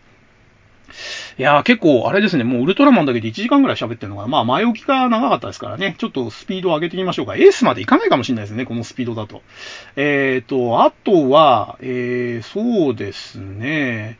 えー、まあ、ゴモラとかも面白いけど、えっ、ー、と、シーボーズかなシーボーズっていう怪獣が、えっ、ー、と、怪獣墓場から落ちてきて、で、そのシーボーズを、えー、無害な怪獣なんで、かわいそうだから、怪獣墓場に送り返してやろうって話で、これ結構、まあ、コメディチックというか、あの、いきなりね、あの、怪獣供養の話から確か始まるんですよね。みんなで喪服着て、今まで倒してきた怪獣にこう手を合わせて、あの、供養するみたいなシーンから始まってたような気がするんですけど、で、えー、結局シーボーズをなんとかかんとかして怪獣墓場に返すっていう話で、結構ね、これ、あの、なんていうのかな、単純に悪い怪獣が出てきて、それを退治しておしまいっていう話じゃないって意味で、ジャミラと似たような、あの、感じで、ちょっと移植作として僕はシーボーズの話は結構好きですね。はい。で、えー、途中全部すっ飛ばして、えー、最終回のゼットンの話ですね。えー、これね、もう、ゼットン自体のそのデザインが秀逸だっていうのと、あと、やっぱりそのね、無敵のヒーローだったウルトラマンを殺しちゃった、倒しちゃったっていうところでものすごいインパクトがあった怪獣ですね。で、これを見て確かあれですよね。なんかあの、プロレスラーの前田明かなんかは、プロレスラーになる決意をしたみたいなね。俺がウルトラマンの代わりにゼットンを倒してやるみたいな あの決意をしたって、前田明じゃなかったかな、確かね。うん、そんな話を聞いたような気がしますね。で、ゼットンの、まあ、強さっていうのは語り尽くされてるんで特に語りませんけど、えー、僕はね、ウルトラマンに出てくる怪獣では、小学校の時は、あの、このバルタン星人とゼットンが大好きで、えー、卒業アルバムの、え、ー、と、表紙がね、表紙と裏表紙は、えどんな絵を描いてもいいっていう、あの企画だったんで、僕の卒業、小学校の卒業アルバムの表表紙はバルタン星人で、裏はゼットン描いたっていう記憶がありますね。それぐらい好きな怪獣でしたね。で、ただね、ウルトラマン倒したくせに、あの、ゼットンって、家督隊にやられるんですよね。あの、ペンシル爆弾っていうやつでしたっけ？えっ、ー、と、当時ね、名前がやっぱり後から付けられたんじゃないかな。えー、無重力弾とかって言ってたかな。えー、要はなんかその打ち込むと、えっ、ー、と、重力がなくなって空中に打ち上げられて、で、そこで、えっ、ー、と、反重力の力かなんかで爆散するみたいなね。あのあんだけね、あの八つ咲き降臨も跳ね返され、スペシウム光線も効かず、めった打ちにされてウルトラマンが倒されちゃった怪獣が、家督隊が放った一発の、あの銃弾というか爆弾であっけなく爆散したっていうところでね、これもまたなんつうのか、あの、面白いなと。最強だからといって、何に対しても最強じゃないっていうね、その、じゃんけんじゃないですけど、えー、グーはチョキに勝てるけど、チョキは、えー、あ、じゃグーはパーに勝てないみたいなね。あのー、最強理論っていうのはやっぱりなんか何に対しても最強ってなっちゃうと面白くないと僕は思ってて、えー、ドラゴンボールの話とかね、するときその話したいんですよね。あの、戦闘力が全てみたいなとこあるじゃないですか、ドラゴンボールって。もう、戦闘力が1でも上だったら何の攻撃しても効かないみたいなところがあって、えー、でもね、現実とか勝負ってそういうもんじゃないと思うんですよ。やっぱりその、苦手と得意とか、えー、強い点と弱い点があって、えー、どんなに強そうに見えてもどっかに弱点や苦手はあるもんで、だから、何に対してもまんべんなく強くて無敵っていうものって基本的に僕はないと思ってるんで、だゼットンがそのウルトラマンに対して圧倒的に強かったのに、たった一発の爆弾であっけなく負けちゃうっていうのは、そういう意味でも僕は割とあのー、嫌いじゃないというか、いいんじゃないのってこういうのってって、その、最強怪獣が何に対しても最強だっていうよりは、なんか、あんだけ最強だったのに死ぬときは結構人間の手であっけなく死んじゃうんだねみたいなところがあって、それで最終回にしたっていうのも僕はなかなかウルトラマンの作りとしては、あの、偶然にやったのか意図してやったのかは別として、えー、結構面白い終わらせ方だなと思いましたね。で、えー、Z に敗れたウルトラマンがどうなったかっていう話ですよね。僕もちょっと、あの、昔の記憶を思い出しながら喋りますけども、えー、Z が爆散した後に、えー、ウルトラマンが死んじゃってどうしようみたいに言ってるところに、こう、空からまた赤い玉が降ってきて、ウルトラマンの死体を回収するんですよね。で、その赤い玉の中で、えー、初登場のゾフィーが出てきてですね、えー、お前に命持ってきたから、えー、復活して一緒に光の国に帰ろうって話しかけるわけですよ。でそうするとウルトラマンが、いやいやいや、あのー、俺がこのままね、一人だけ復活して帰っちゃうと、早田が死んじゃうからね、俺のひき逃げの罪がぶり返されちゃうんで、それはあかんって。まあ、そんな、そんなことは言わないんですけども、要はあの、俺だけ帰っちゃうと早田死んじゃうから、それはやばいよと言ったら、なんか、あの、ゾフィーが都合よく二つ命を持ってきてるからね、あの、早田とお前に一個ずつ与えるから、早田は置いてってお前だけ帰れやって言って、ウルトラマンも、じゃあそれならええわっつって一緒に帰っちゃうんだよね。なんかこの辺もね、割とそのウルトラマンのドライなところというか、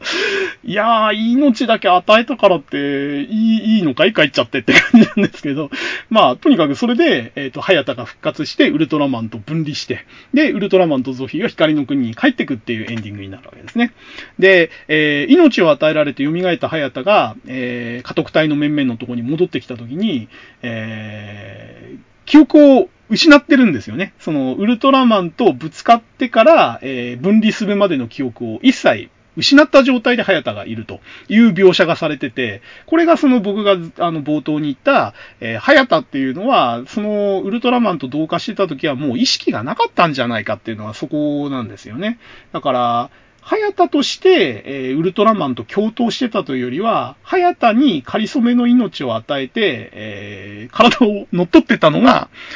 実情じゃないかなっていうのが、その最終回の描写で、えー、僕が感じた内容ですね。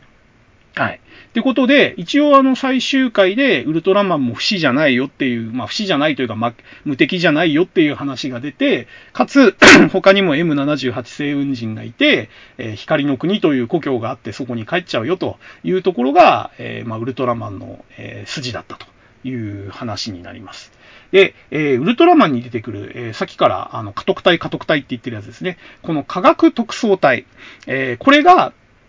えー、多分その特撮ヒーロー番組で、えー、まあ、画期的というか、えー、その後のベースになる設定になってったと思うんですけれども、要はその怪獣とか怪事件に立ち向かう専用の組織があって、しかもそこそこ武装してて怪獣と戦えるという組織が出てきたっていうのは、なんかすごく、あの、エポックメイキングというか、えー、現代に連綿と続く設定の、まあ、元祖的な存在と言っていいんじゃないですかね。で、またね、そこの隊員の構成もね、あの、すごく、あの、その後のフォーマットになるもので、えまあ、頼りになる隊長ですね、キャップがいて、で、その下に、えー、力自慢のちょっとおつむが足りない隊員がいて、まあ、嵐隊員のことですけれども、で、えー、発明好きで、えー、お調子者だけども、え、すごく頼りになる科学的な井出隊員と、で、あと、こう一点の富士隊員と、で、あと、え、ウルトラマンに変身するヒーローの早田隊員と。えー、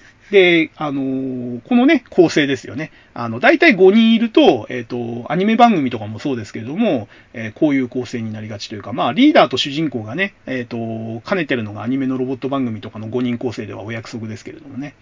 えまあ、こういうなんか、デコボコというか、その個性あふれる面々でチームを構成するっていう意味でも、最初のフォーマットを作った家督隊っていうのはなかなかすごいなと思いますね。で、余談になりますけども、あの、村松キャップ、あの、キャップ、あの、隊長を務めた方っていうのが、えっ、ー、と、あれ、また名前が出てこなくなっちゃったな。えっ、ー、と、仮面ライダー、初代仮面ライダーの、えっ、ー、と、立花東兵役をやった方で、同じなんですよね。だから、あの、季節して仮面ライダーとウルトラマンの二大特撮シリーズに出たということで、えー、すごい、あの、話ですよね。あ、本当に名前出てこなくなっちゃったな。えっと、その、その俳優さんが、えー、両方に出てたよという余談ですね。で、えー、あとですね、家督隊って何気にその、なんていうんですか、えっ、ー、と、装備が結構すごくてですね、まあ、標準装備のあの、スーパーガンっていう拳銃状の光線銃と別に、えー、スペシウム光線と同じ威力を持つっていう、マルス133っていう、133っていうのかな、133っていうのかな、っていう光線銃だとか、えっ、ー、と、スパーク8っていう光線銃だとか、あと、それこそあれですよね、あのー Z も一撃で破壊した無重力弾、ペンシル爆弾っていうやつと、あと、嵐がよく使ってたスパイダーショットってやつですね、とかね、結構いい武器いっぱい持ってんですよね。で、えっ、ー、と、これらの武器で意外と怪獣とか、あの、宇宙人倒しててですね、あの、僕も今回初めて知ったんですけども、昭和のウルトラシリーズの、いわゆるその防衛チームの中では、単独撃破数、単独の怪獣撃破数がナンバーワンらしいんですよ、家督隊が。これ僕すっごい意外で、え、家督隊ってそんな強かったっけって思ってんですけど、言われてみれば確かにちょこちょこちょこちょこ単体で倒してたような気もするんですよ。ああ、そうなんだと思って、防衛チームナンバーワンの撃破率なんだと思って、ね、なんかあの、スーツとかも、なんかちょっと、なんていうんですか、あの、ネクタイがついてるようなスーツで、ちょっと、なんていうのかな、軍隊っぽくないんですよね。あで、あの、チームの名前も科学特捜隊で、あくまで、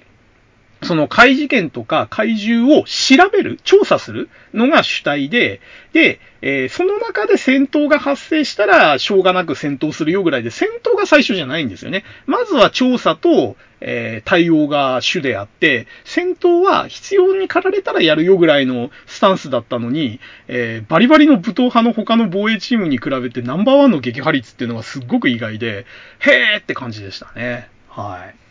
で、えっ、ー、と、このウルトラマンっていうのが、えっ、ー、と、1966年から67年にかけて、えっ、ー、と、制作された作品ですけれども、え作中の年代設定は一応近未来っていうことになったらしいんですよね。だから想定としては1970年代から90年代ぐらいを、え想定してたんじゃないかと言われてて、えっ、と、例えばさっきのあの、ジャミラの墓かなんかには、えっ、と、90、1993年が没年みたいな墓で作られてたはずなんですよ。だから、えっ、ー、と、それを、その説を取ると、あの話っていうのは1993年の話じゃないかって話になるんですけども、結構作中でその辺は、えっ、ー、と、曖昧というか、明確には設定されてなくて、えー、新聞が70年の新聞が出てきたりとか、まあ、当時のテレビ番組が普通に、あの、ドラマの中で出てきたりとか、まあ、当たり前なんですけども、えっ、と、その辺の設定っていうのが結構ガバガバでえざっくり近未来としか、え描かれてなくくて、まあ考えてみたらね、劇中であの、普通に、あの、なんていうんですか、あの、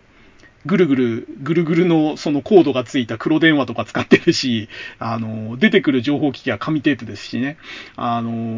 明らかに60年代の技術なんですけれども、えー、一応設定的には近未来と、20、10年、20年、30年ぐらいの範囲の、えー、70年代から90年代くらいなんじゃないかなぐらいの気持ちで作ってあるみたいですね。はい。で、えっ、と、本当にもうウルトラマンだけですごい語っちゃうな。で、えっ、と、主題歌がね、ウルトラマンの歌っていう、あの、歌で、えっ、と、男性コーラスと少年合唱団の、あの、混声でやってる歌ですね。え胸につけてるマークは流星、自慢のジェットで敵を撃つってやつですね。で、えこの歌ですね、僕はあの、ドーナツ版のレコードで持ってて、えっ、と、コロンビアレコードかなんかの45回転のドーナツ版かな。で、A 面がウルトラマンの歌で、B 面がウルトラマン太郎の歌で、えっ、ー、と、それで持ってた記憶がありますね。で、ただ、押村がですね、僕の持ってたそのやつは、一応公式版のはずなんですけど、えー、ウルトラマンの歌は本物だったんですけども、ウルトラマン太郎の歌がですね、あの、テレビと別な人が歌ってて、ちょっと伴奏も違ってて、えー、いわゆるカバーだったんですね。あの、当時なんかその、レコード会社によって、えっ、ー、と、出せる曲と出せない曲があって、えー、僕が買ったそのレコードはおそらくだからウルトラマンもひょっとしたら本物じゃなかったのかもしれないですね。えっ、ー、と、コロンビアのだからカバー版だったのかもしれないです。特にあの、ウルトラマンは違和感なかったんですけど、ウルトラマン太郎はかなり伴奏とか声が違ってて、えー、当時がっかりしたなって記憶がありますね。はい。で、えー、あと、ナレーションについても語っとこうかな。ウルトラマンのナレーションというと、やはり初期のその、石坂浩二さんのね、あのー、淡々とした落ち着いたナレーションがすごく印象に残ってるのと、えー、後半の浦野光さんですよね。えー、光さんなのかな？光さんなのかな？あの、ゾフィーの声もやった人ですけれども、えー、その人のね、やっぱり同じように淡々としてるんだけども、石坂浩二よりもっとなんていうのかな、あのー暖か、温かみがないって言っちゃ失礼か。なんつうのかな。すごくこう、あのー、ナレーションだなっていう、ザ・ナレーションって感じの、えー、印象があるナレーションをされてる方ですね。この二方のナレーションっていうのがすごく、あの、ウルトラマンのナレーションとしては印象に残ってますね。はい。えー、っと、じゃあ、初代ウルトラマンはこれぐらいにして、えー、1時間以上経っちゃったとこで、ウルトラセブンに入りましょう。はい。で、えー、ウルトラセブンは、えー、ウルトラマンの後にキャプテンウルトラを挟んで、えー、始まったウルトラマンシリーズの第2作ですけれども、え、最初に言った通り、当初からそのウルトラマンと地続きとは、え、設定されてなかった。た話らしいです。で、そもそもコンセプトも、えー、怪獣と毎回戦うっていう縛りを設けてたウルトラマンに対して、えー、全然怪獣や宇宙人が登場しない。まあ、あの、厳密には登場してるんだけれども、えー、基本的には戦闘シーンが、格闘シーンがないみたいな話が出たりとか、えー、あとですね、えー、宇宙人を中心にした話にするっていうテーマでやってたみたいですね、ウルあのウルトラセブンは。だから、えっ、ー、と、怪獣よりもウルトラ、ん？ウルトラ怪獣よりも星人？なんとか星人っていうのが圧倒的に多いんですよね。なんとか怪獣よりも、えー、〇〇星人みたいなのがすっごい多い作品で、えー、僕にとってはウルトラセブンの印象ってのはなんだか、えー、四十宇宙人同士で戦ってるっていうイメージがある作品ですね。で、ウルトラセブンの、えっ、ー、と、まずタイトルの話をすると、えー、そもそも、えー、ウルトラマンセブンじゃないんですよね。これよく、あの、ウルトラマンにあまり興味ない人が間違えるんですけども、なぜかっていうと、後々のシリーズが全部ウルトラマン何々なんですよね。で、セブンだけがウルトラセブンなんですよ。で、えー、これがなんでこうなったかっていう話は、えっ、ー、と、いろいろ説とか話聞くんですけど、僕がそうじゃないかって信じてる話が、えー、まあ劇中で本来撮影までされてたんだけれども、なぜかカットされてしまったシーンっていうのがあって、えー、ウルトラセブンに出てくる防衛チームっていうのはウルトラ警備隊っていうんですけども、そのウルトラ警備隊っていうのは6人で構成されてて、で、えー、ウルトラセブンが出てきた時に、えー、我々を助けてくれたんで、ウルトラ警備隊の7番目の隊員という意味で、ウルトラセブンというふうに呼ぼうっていうふうなシーンがあったらしいんですよね。ところが、えっ、ー、と、第1話でこの命名をするシーンがカットされちゃったんで、えー、第2話から普通に、あ、ウルトラセブン頑張ってみたいな、あの、シーンが出てくることになっちゃって、いつの間に彼はウルトラセブンと呼ばれるようになったんだっていうところが、えー、視聴者に何の説明もないまま、あの、始まっちゃったという経緯があるみたいですね。だから、えー、ウルトラマンと地続きじゃないっていう前提があるので、まずウルトラマンっていう名前を付けるという概念がなかったっていうのと、えー、ウルトラ警備隊の7番目なんで、ウルトラセブンだということで、ウルトラセブンになったという経緯があるみたいですね。で、えー、このウルトラセブンなんですけれども、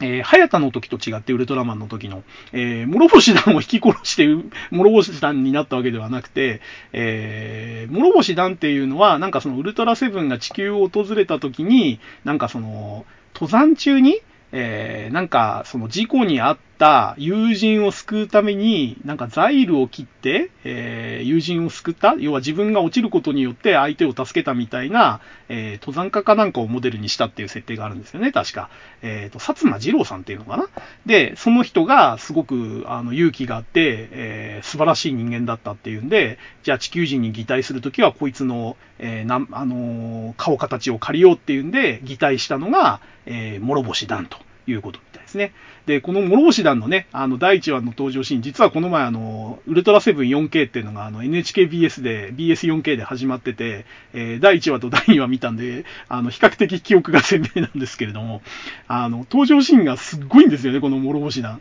あの、ウルトラ警備隊が、あの、怪現象を調べに、あの、ポインターっていう、その、車で向かう途中にいきなり前に立ちはだかって車を止めてあげく、理由も説明せずに、ここから先に行ってはいけませんとか言い始めて で、当然、あの、ウルトラ警備隊の二人は不審があってですね、この野郎どけっつっていろいろやるんですけども、散々からかったあげくですね、なんか、あの、いつの間にかこう、のこのこのこのこついてきて、ウルトラ警備隊の隊員になっちゃうというね。で、えー、最初の名乗り方もですね、えー、私は、あの、ただの風来坊ですよ、みたいな。名前は何なんだって言われて、そうですね、諸星ダントでも名乗っておきましょうか、みたいな。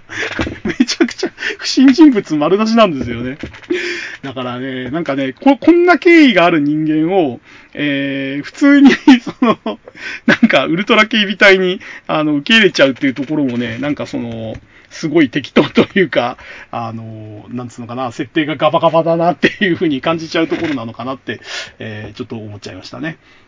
で、えー、ウルトラセブン自体の特徴はというと、えー、ウルトラマンはあの、ベムラーの護送中にたまたま地球でひき逃げ事故を起こして、えー、罪の意識から地球に留まったという経緯だったんですけども、えっ、ー、と、ウルトラセブンはですね、なんかその、光点観測員っていう職業をやってて、えー、その関係で地球を訪れてた時に、なんか地球に怪獣とか宇宙人が来てるというのに気がついて、えー、自主的にその、兼業じゃないですけど、光点観測員の職業をやりつつ、えー、地球防衛もやるということで、彼は別になんかその、罪の意識がどうとか、えー、地球防衛の任務、任務を帯びてとかではなくて、えー、たまたまお仕事で来てた星で、え、たまたまちょっとほっとけないぞと思って、えー、なんつうんですかね、本来のお仕事じゃないことをやってたという、兼業家みたいなことをやってたわけですね。で、正式名称はなんか光点観測員340号というらしいですね。で、えー、さっきの経緯の通り、ウルトラセブンっていう名前は彼が自分から付けたものじゃなくて、どうもそのウルトラ警備隊員が便宜上付けた名前らしいんで、本名じゃないっぽいんですよね。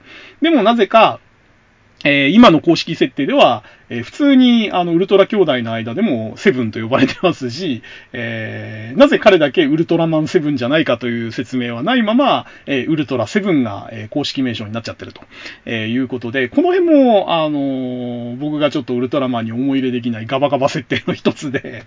え、なんで地球人がウルトラ警備隊の7番目っていう意味で付けたセブンが、え、ウルトラの国というか光の国でもセブンという名前で通じちゃってるのかっていうところが、ちょっと僕はすごいく納得がいかないんですけれども、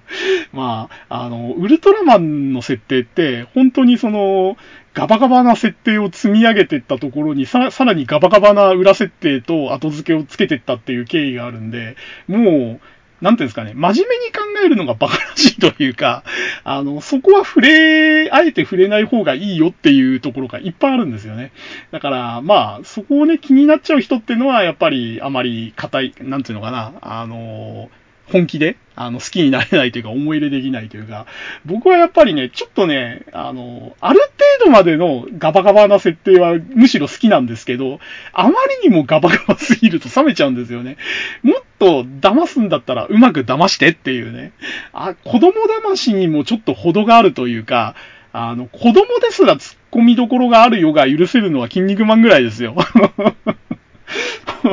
ちょっとね、ウルトラマンは、もうね、やっちゃったことだから、過去にやっちゃったことだからしょうがないんだけど、えー、過去の設定があまりにもね、ガバガバに積み上げすぎちゃった結果ね、ちょっとやっぱり破綻しちゃってますよね。まあちょっと、あの、話が脱線しましたけど、えっ、ー、と、セブンの話に戻しましょう。で、えっ、ー、と、セブンのデザインは、えっ、ー、と、何回も言いますけど、ウルトラマンと断絶してるんですよね。えー、ウルトラマンと地続きだっていう概念がないまま作ったヒーローなんで、えー、ウルトラマンの最大の特徴だったカラータイマーがないんですよね。で、えっ、ー、と、このカラータイマーに関してはね、ウルトラマンも実はちょっと問題があったというか、えっ、ー、と、いろいろエピソードがあって、えー、デザインした、ウルトラマンとかセブンのデザインデザインをした成田徹さんっていうあのデザイナーがいて有名な方ですけれども、えー、その人の最初に描いたウルトラマンっていうのはカラータイマーないんですよね。で、彼は、えっ、ー、と、宇宙人だから、まあ 当然そんな、あの、機械みたいなものがついてない状態でデザインしたんですよね。で、えっ、ー、と、その後に、その、ピンチの表現だとか、えー、わかりやすさとかを求めて、え、カラータイマーが後、後から付けられたわけですね。で、それが、成田さんはすっごく納得いってなくて、要はその美しい自分のデザインに余計なものをつけたってことで、えー、自分が描くウルトラマンの絵には基本的にはカラータイマー描かないっていうポリシーでずっと描いてたみたいなんですよね。で、えー、ウルトラマンの次にまたヒーローをデザインしてくれって言われた時に、えー、また後付けでカラータイマーみたいなものを付けられたらたまらんっていうことで、え、宇宙人なんでカラータイマーは付けないんだけれども、え後からカラータイマー的に付け、なんか、あの、使えそうなものを最初から付けとけば、余計なもの後付けされないだろうってことで、えー、ウルトラセブンのその額の部分にですね、ビームランプを付けたと。えー、これは、なんかその、実際にそう本人が言ってたらしいんですけども、要はそのカラータイマーの後付けで嫌な思いをしたんで、えー、もしそういう設定を後付けされたとしても、代用できるものを最初からデザインに組み込んでおこうということで、カラータイマーほど目立たない大きさで、額の中央にビームランプを付けたというのが、ウルトラセブンのあのビームランプの位置と、えー、大きさの、えー、正体らしいですね。はい。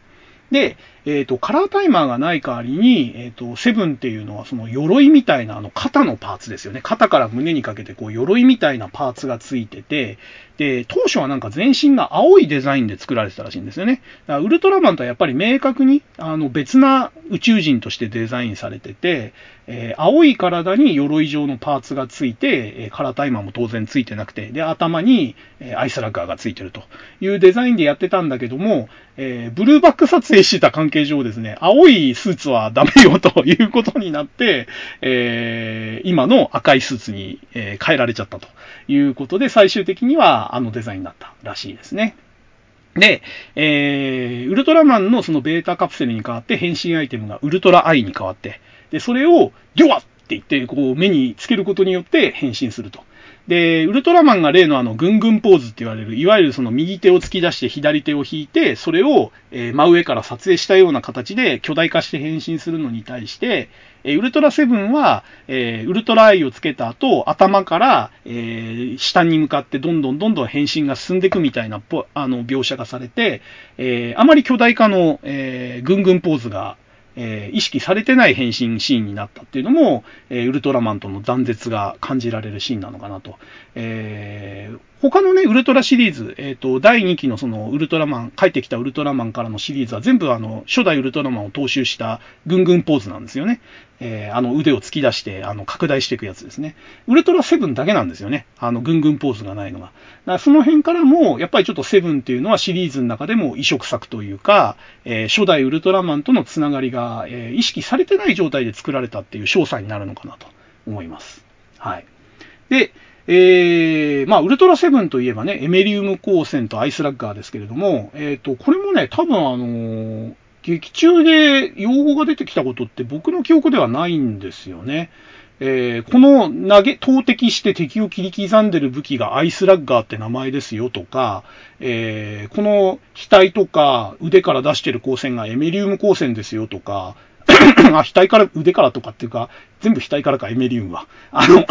額に、えー、両指を当てて出すやつと、腰に手を当てて、えー、額から出すやつと、2種類エメリウム光線ってありますけれども、どっちもね、多分、名称に関してはやっぱり劇中では説明ないんですよね。だあの辺の名称とかを、えー、知ってるっていうのは、やっぱりその、小学生向けの雑誌とか、えー、図鑑からが元ネタになってるのかなと思いますね。え、余談ですけど、あの、変身のアイテムがウルトラアイになってたり、えー、その投擲武器がアイスラッガーになってるのは、えー、当初ウルトラセブンの、えー、タイトルの、仮タイトルがウルトラアイだったところから来てるみたいですね。だから、ウルトラアイっていう名前からウルトラセブンになった段階で、えっ、と、アイスラッガーは本来多分セブンスラッガーとかになるべきなんでしょうけど、え、そのまま名残でアイスラッガーとなったということみたいですね。はい。で、えーと、じゃあ、セブンの印象に残ってる宇宙人とか怪獣をざっくり語ってきますね。えーと、まず最初に出てくる、第1話に出てくるのがクール星人っていうなんか雲みたいな、あの、カブトガニみたいな変な、あの、空中にふわふわ浮いてる宇宙人なんですけども、これね、あのー、ウルトラセブンの最初の宇宙人にしては全然僕印象に残ってなかったんですよね。で、この前 4K ウルトラセブンを見たときになんで印象に残ってなかったかっていうのがすごくよくわかりましたね。あのー、地球人に宣戦布告するシーンと、あと宇宙船の中でセブンと遭遇するシーンの2シーンしかないんですよ、登場シーンが。でしかも、えー、戦闘らしい戦闘もしないで、出会った瞬間に、えー、アイスラッガーですっぱり切られてそこでおしまいと、爆発もしないし、ただ、あのー、真っ二つになって落ちてくだけっていうね、すっごい地味なやられシーンで、えー、クール星人の、だからその戦闘シーンが全くなかった？で、やられ方もあっけなかったってことで、こりゃそりゃ印象に残んないわって感じで、だから、セブンの怪獣宇宙人はって言われた時に、クール星人の名前挙げる人ってあんまいないんじゃないですかね。あんだけ登場シーン少なくてあっけなさすぎると、全く印象に残る、えー、ところがないというか、そもそもこいつ何だったの？っていうあの、地球に、地球人に宣戦布告しするシーンも別に思想も感じられないし、えー、作戦も大したことやってないし、何にも印象に残るとこがないんですよね。本当にポットでできて、ポットでポットでで宣戦布告して、えー出会ってすぐにスパッと切られて死んじゃったみたいなね。なんか、脇役みたいな扱いだったんですよね。第1号の宇宙人にしては。だから、なんかちょっとね、クール星人っていうのは、ちょっと、あの、なんていうんですか、悲劇の1号宇宙人というか、1号怪獣というか、うん、ちょっとウルトラセブンの中では、えー、割と印象が薄い形になっちゃってますね。で、えっ、ー、と、あとね、セブンで有名というか印象に残ってるって言えば、やっぱエレキングですよね。あのー、ペットとして飼われ飼ってたそのピット星人っていうのも含めて、えー、なんか昆虫的というか、虫、虫的というか、ナメクジ的というか、なんかね、そういうあのちょっと生物感がある、えー、デザインで、で、電気を放出するっていうところもね、なかなかかっこよくて、あと、あの、なんていうんですかね、白地というかクリーム地のところにこう、牛みたいなね、あの、模様がついてるところとかもエレキングはかっこよくて、あの、僕、ウルトラ怪獣の消しゴムでは結構エレキング好きでしたね。はい。えーと、それからメトロン星人ですかね、有名なのは。これもね、後々のウルトラシリーズに何回も出てますけども、あの、有名なね、あのー、アパートの一室で、ちゃぶ台を挟んで、諸星団と、えー、メトロン星人が膝詰めで対談するっていうシーンがありますけれども、えー、あと、夕焼けの、その、戦闘シーンですかね。えー、どっちかっていうと、なんかその話の内容もそうですけど、あのー、シーンですね。メトロン星人はその番組の中のワンシーンワンシーンのそのショットが、あの、切り取ったとこのね、一場面がすごく記憶に残る怪獣ですね。怪獣というか宇宙人ですね。はい。えーと、それから、あと、これは外せないかな。やっぱりキング・ジョーですね。えーと、金属でできたロボットで、えー、ウルトラセブンのどんな攻撃も効かなくて、えー、最終的には、えー、ウルトラ警備隊のライトン R30 爆弾っていうので、えー、爆発して機能停止するという感じで、ちょっとね、ゼットンに近い立ち位置の怪獣でしたね。あの、無機質で、えー、ロボット的なところ、まあ、キング・ジョーは完全にロボットですけれども、えー、無敵で、でも最終的には防衛隊によって破壊されるっていうところもちょっと Z に近い感じの立ち位置の怪獣なのかなと、えー、思ってますね。で、キング・ジョーって、あの、何気にその分離合体するロボットとして、えー、かなり当時としては、えー、画期的というか、あの、初めてに近い感じの、えー、ロボットじゃないかっていう説があって、1967年ですからね、まだロボットアニメとか全くない時代で、鉄人28号ぐらいしか、えー、存在してなかった時代に、えー、分離飛行して、4体に分離飛行して合体するロボットっていうのは多分キング・ジョーが初めてじゃないかって説があって、えー、それ聞いた時になるほどなってちょっと思った記憶がありますね。はい。えー、あと、ガッツ星人ですかね。あの、ウルトラ、ウルトラセブン暗殺計画でしたっけ？えっ、ー、と、それで、なんかウルトラセブンを徹底的に研究して、えー、十字架に貼り付けて、で、えー、勝利寸前まで行くけども、え、ウルトラ警備隊の起点でウルトラセブンが復活して最終的にはやられちゃうっていう、あの、ウルトラ、ウルトラセブンが、えー、大ピンチになった話として、あのガッツ星人の話はやっぱりすごく印象に残ってますね。はい。えー、あとですね、えー、まあ、人間が悪なのか善なのかって話に関わってくるノンマルトの話とかね。あの、もともと地球の先住民としていたノンマルトが、えー、海底に追いやられてたんだけども、その海底にまで人間が侵攻してきたことに腹を立てて、えー、船を沈めたりし始めたら、え、我々地球人に対して攻撃してくるのは悪だって言って先住民のノンマルトを全滅させちゃうっていう話で、えー、これもね、なかなかその、いろんな、その現実の人間社会の、その、いざこざとか、えー、どっちが正義なんだみたいな話にちょっと絡んでくる話で、ノンマルトの話はね、割と印象に残ってますね。はい。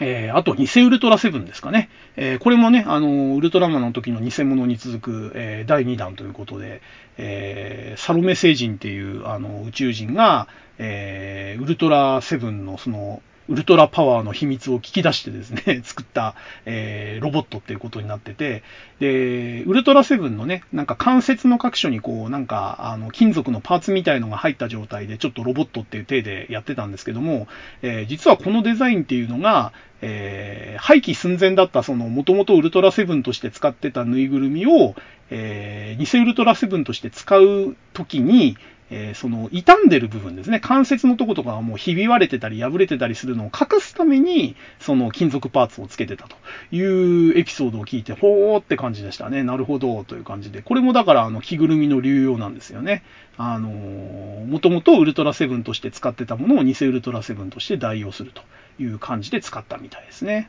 はい。で、あとあれですね、やっぱり最終回、えー、前後の話。えー、相当怪獣パンドンっていう名前のくせに、えー、僕は当時、えっ、と、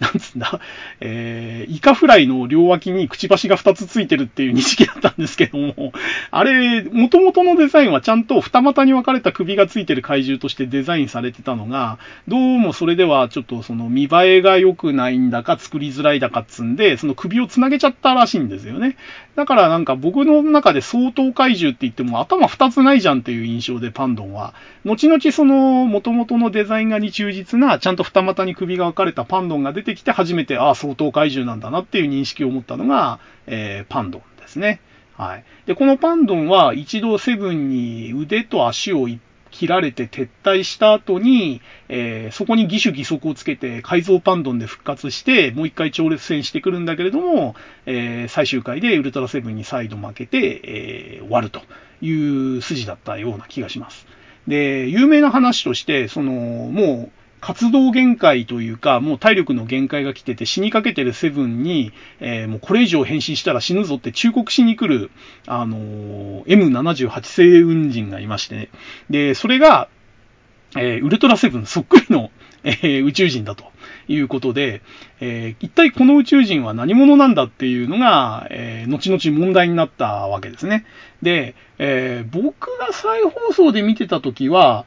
これは、あのー、セブンが、その、なんて言うんだ？えっ、と、幻覚で見てる自分自身、セブン自身との対話なのかなって小学校の時は思ってたんですけれども、いろいろなんか話してる内容もちょっとおかしいんですよね、そう考えると。で、えー、結果的にはどうもその光点観測員340号って呼びかけてるところからも、えー、その光点観測員のお仕事の上司なんじゃないかという話が出てきて、で、後付けで公式の方もセブン上司っていう名前を付けたらしいんですよね。でも、えっ、ー、と、セブン上司のくせに、セブンともうそっくりなんですよね、姿形が。で、えっ、ー、と、なぜかっていうと、セブンの着ぐるみそのまま使ってたかららしいんですけども、そこはせめてゾフィーぐらいにちょっとデザイン変えろよって思うんですけどね。えー、まあ、なんかね、その場のちょっと事情だったんでしょうけども。まあ、そんな感じで結局、このセブン上司っていうのが、一体セブンとどういう関係で、えー、本名は何なんだと、どう考えてもセブンが名字で上司が名前じゃないよなって、セブンの上司だからセブン上司だから、何か本名別にあるんだろうなと思うんですけども、えー、この場限りのキャラで、えー、セブン上司という投げやりな名前を与えられたまま今に至るという、この、え、悲劇の M78 星雲人がいたというのは、え、ちょっと覚えておいた方が、え、ウルトラマニアとしては、え、面白いかももしれないですね。はい。で、えー、あと、ウルトラセブンといえばカプセル怪獣ですよね。えー、劇中ではなんかね、5個ぐらいカプセルあるんですけども、実際に使ったのは3つしかないってことで、えー、機械生物のウィンダムと、えー、ちょっとね、あの、コミカルなお牛みたいな、えー、デザインのミクラスと、で、どう見ても、あのすばしっこい恐竜前としたアギラという、この3匹が、えっ、ー、と、カプセル怪獣として登場してると。で、よく散々突っ込まれますけども、諸星団は状況判断が疎くてですね、どう見てもウィンダムやミクラスやアギラが苦手な相手にわざわざそいつをぶつけるっていう、あの、愚行をやってまして、まあ大体カプセル怪獣登場してから1分かそこらで、あの、撤退するんですよね。えー、だあの辺もうちょっとね、うまく使ってればね、なんか、あの、もうちょっと楽に戦えたんじゃないかなと思うんですけど、まあ、ね、あの、物語の都合なんで、そこはあんまり、あの、諸星団の判断力が悪いと言っちゃうのはかわいそうなのかもしれないですけどね。はい。で、えー、ウルトラセブンの防衛隊といえば、ウルトラ警備隊ですね。で、えー、これの使ってるマシンがウルトラホーク1号から3号ということで、ただ、えっ、ー、と、僕も含めてウルトラホーク1号3号は覚えてても、2号って覚えてない人いるんじゃないですかね。多いじゃないですかね。で、ウルトラホーク1号って出番が多いからよく覚えてると思うんですよ。あの細長い、あの三角翼のあの飛行機で、しかもこれ、アルファ号、ベータ号、ガンマ号にこう3つに分離するんですよね。で、この1号と、あとずんぐりむっくりした3号ですね。これはね、多分ギリギリ覚えてる人多いと思うんですけども、2号ってなんだよって、ウルトラホーク2号なんて知らねえよっていう、僕も含めて多分そういう人ほとんどだと思うんですけど、どうやらそのウルトラホーク2号っていうのはたまに出てくるロケットの名前みたいなんですよね。で、ロケットが出てくる話ってあんま印象に残ってないし、そもそもなんかその飛行機に名前がついてるっていうイメージが強いんで、ロケットにウルトラホークって名前がついてるのがどうもなんかしっくりこないというか、まあそういう感じでウルトラホークは3号まであるけど、2号だけがちょっとあの印象に残ってないっていうのは、まあ僕も含めてあの見てたあの人たちの共通認識なのかなと思いますね。はい。で、例によってですね、あの、ウルトラセブンも年代設定は、えっ、ー、と、近未来を、えー、イメージしてて、で、ウルトラマンの時以上に、えー、無国籍かつ、えー、どの時代かわからないみたいな撮影の仕方を意識してやってるっぽいんですよね。だから、なるべくその日本の庶民的な街並みとかが映らないような場所で撮影したりとか、えー、年代がわかるようなことは極力そのシナリオに盛り込まないとか、まあなんかそんな配慮をして撮影したらしいですね。一応、なんか劇中で出てくる断片的なその描写からは、1987年とか2000年とか、まあそのあたりの年代なんじゃないかなっていう、ただその辺は明言しないで作ってるみたいな、あの、そういう作り方になってるようですね。で、まあ当然あのウルトラマンとのつながりも考慮されてないんで、その辺は、えー、ウルトラマンが先にやってウルトラセブンが後だよとか、えー、その逆だよとか、そういうとこ全く意識しないで、あの、当時は作ってたっぽいですね。はい。で、えー、主題歌のウルトラセブンの歌ですね。えー、出だしでね、あの、セブン、セブン、セブン、セブンってやつですね。あれがもうすごく印象的なあの歌ですけれども、えー、これがですね、えー、テレビで使われてたのは G エコーズっていうあのグループが歌ってるんですけども、これは、えー、当時ですね、ザ・ワンダーズっていうグループがあって、そこが、えーと、変名で ジ・エコーズと名乗って、えー、収録したという話みたいですね。で、これかなり有名なんですけれども、その、セブン、セブン、セブンってこの最初にあの、コーラスであの、一人ずつ歌っていくところの、えー、3番目に歌ってるのが、えー、当時ザ・ワンダーズに所属してた尾崎紀世彦ですよという話らしいんですね。まあ、声だけで尾崎清彦だってわかる人あんまいないと思うんで、あ、そういうもんなんだっていう風にしか受け止められないですけども。で、えー、ウルトラセブンの歌も、あのー、途中のサビの部分ですね。ウルトラセブン、ファイターセブンってとこですね。ここのところが、えっ、ー、と、男性一人の、え、あ、男性一人のっていうか、男性コーラスのみで歌ってるバージョンがメジャーというか、まあ基本なんですけれども、ここに少年コーラスが被るバージョンもあって、これが結構ね、劇中でたまに出てきたりとか、あと、ウルトラセブンの公式レコードとかテープでも、この、え、サビの部分が男性コーラスだけじゃないバージョンも結構あって、えー、僕はですね、最初に聞いたのがその少年コーラス混じりの方だったんで、テレビで本物のそのテレビの主題歌として聞いたバージョンとかを初めて聞いた時に、あ、こっちの方がかっこいいなって思いましたね。あの、男性コーラスだけのあのサビの部分のあの、えー、ウルトラセブン、セブン、セブンってとこですね。あそこはやっぱりあの、少年コーラス混じらない方が僕はあの好きなバージョンですね。はい。あと、えっ、ー、と、ウルトラセブンって、えっ、ー、と、主題歌の NG バージョンとかもあって、えー、これね、後年になってあのー、聞いたことがあって、ウルトラセブンの歌パート2って仮に呼ばれてますけれども、えー、歌詞はね、えほとんど似てるんですよ。あの、オリジナルに似てるんですけども、全然あの表紙が違ってて、えっ、と、どこだったかな？えっ、と、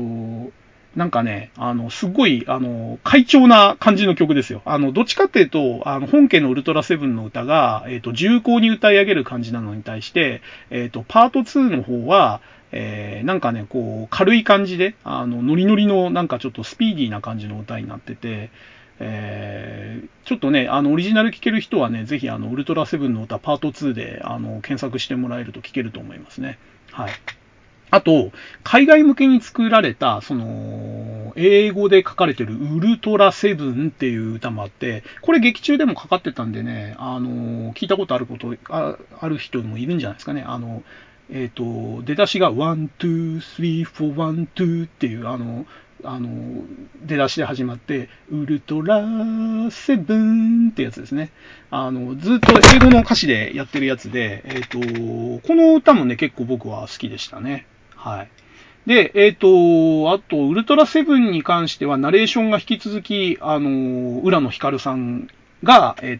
と、担当してて、えー、相変わらずあの、淡々とした語り口が、えー、そのウルトラセブンの、ちょっとね、シリアスっぽいっていうか、暗いイメージに近いっていうかね、あの、ちょっとおどろおどろしい部分が強調されてる感じがして、えー、世界観に合ってたナレーションかなと思いますね。はい。あ、やばいですね。もうすぐ2時間経ちますね。えー、どう考えてもこのペースだと次の帰ってきたウルトラマンを語るとこでおしまいかな。エースまで多分たどり着かないですね。えー、これちょっとね、えー、前編後編に収まるかも怪しくなってきましたね、このペースだと。まあ、とりあえず、残った時間で語れるとこまで語りましょう。えー、じゃあ次ですね。えー、ウルトラセブンが終わってですね、68年に終わって、3年ほど空白が空いて、1971年に始まったのが、えー、帰ってきたウルトラマンですね。で、この帰ってきたウルトラマンってのが、えっ、ー、と、まあ、昭和第2期の第、第1作になって、えー、ウルトラマンシリーズが続く、えー、決定だというか、きっかけになった作品ではあるんですけれども、えー、まあ、企画経緯もそうだし、中身もそうだし、えー、後々ウルトラマンシリーズの設定が迷走したというか、ガバガバになってった、えー、まあ、主犯って言っちゃかわいそうかな。だってね、もともとシリーズじゃないセブンと初代のウルトラマンを統合しようとしたのがそもそも僕は無理があると思ってて、えー、まあ、要は帰ってきたウルトラマンの、えー、この作中の中で、ウルトラマンとウルトラセブンっていうのは世界観が繋がってて、えー、一緒の設定なんですよっていう無理やりな、えー、まとめ方をしたのが帰ってきたウルトラマンなんですよね。だから、いろんな意味でね、ちょっとね、業を背負っちゃったっていうか、主人公がゴーヒデキだからってわけじゃないんですけど、えー、業を背負っちゃった作品だなと。で、不遇でもあるなと僕は思ってて、あの、そのね、何がその業を背負っちゃって何が不遇かっていうのをちょっとこれから説明しますけども、えー、まずですね、そもそもその帰ってきたウルトラマンっていうタイトルですよね。えー、そもそもの企画が、えー、初代のウルトラマンが数年後に、えー、地球に戻ってきてまた地球を守るために戦うっていうのが最初の企画だったわけですね。だからタイトルは、えー、帰ってきたウルトラマンなんですよ。ウルトラマンがあくまで帰ってきたっていう設定だったんですよね。ところが、えー、それで企画を進める中で、えスポンサーが、それだと、え新しい商品が売れないと。要は、えー、同じウルトラマンだともうウルトラマンの人形を持ってる子は、えー、新しいウルトラマン人形を買ってくんないでしょと。だから別人にしてくれという風になっちゃったみたいなんですよね。で、えー、急遽ですね、急遽なのかどうか知らないですけど、そのスポンサーの要望を受けて、じゃあ、えー、ウルトラマンはウルトラマンだけども別人ですよと、別デザインにしますよってことで、えー、元のウルトラマンのデザインに、えー、もう一本線を加えてですね。で、あと若干ですね、あの、股下の切れ具合だとか、背中の、えー、その赤の入り具合だとか、まあ、いろいろ細かいところを変えてですね、えー、顔はウルトラマンそっくりで、パッと見のデザインもウルトラマンそっくりだけれども、え、実は別人なんですよという体で、え、帰ってきたウルトラマンというタイトルのままで始まったわけですね。ところが、えー、まあ、この帰ってきたウルトラマンに出てくるウルトラマンっていうのは、えー、そういう経緯があって、ウルトラマンとは別人として一応、あの、振る舞ってるんですけれども、劇中では。だけども、えー、見てる視聴者とか、えー、その作中の中で見てる人たちは、えー、初代ウルトラマンと別人と認識してるかどうか非常に怪しいんですよね、描写が。えー、見た目確かに違うんですけれども、タイトルからして帰ってきたウルトラマンのまんまだし、えー、作中も、えー、ずっとウルトラマンって呼んでんですよね。だから、えっ、ー、と、初代ウルトラマンと、えー、別人とどうも認識してないか、認識はしてるけれども同じ扱いをしてるかっていう微妙な扱いになってて、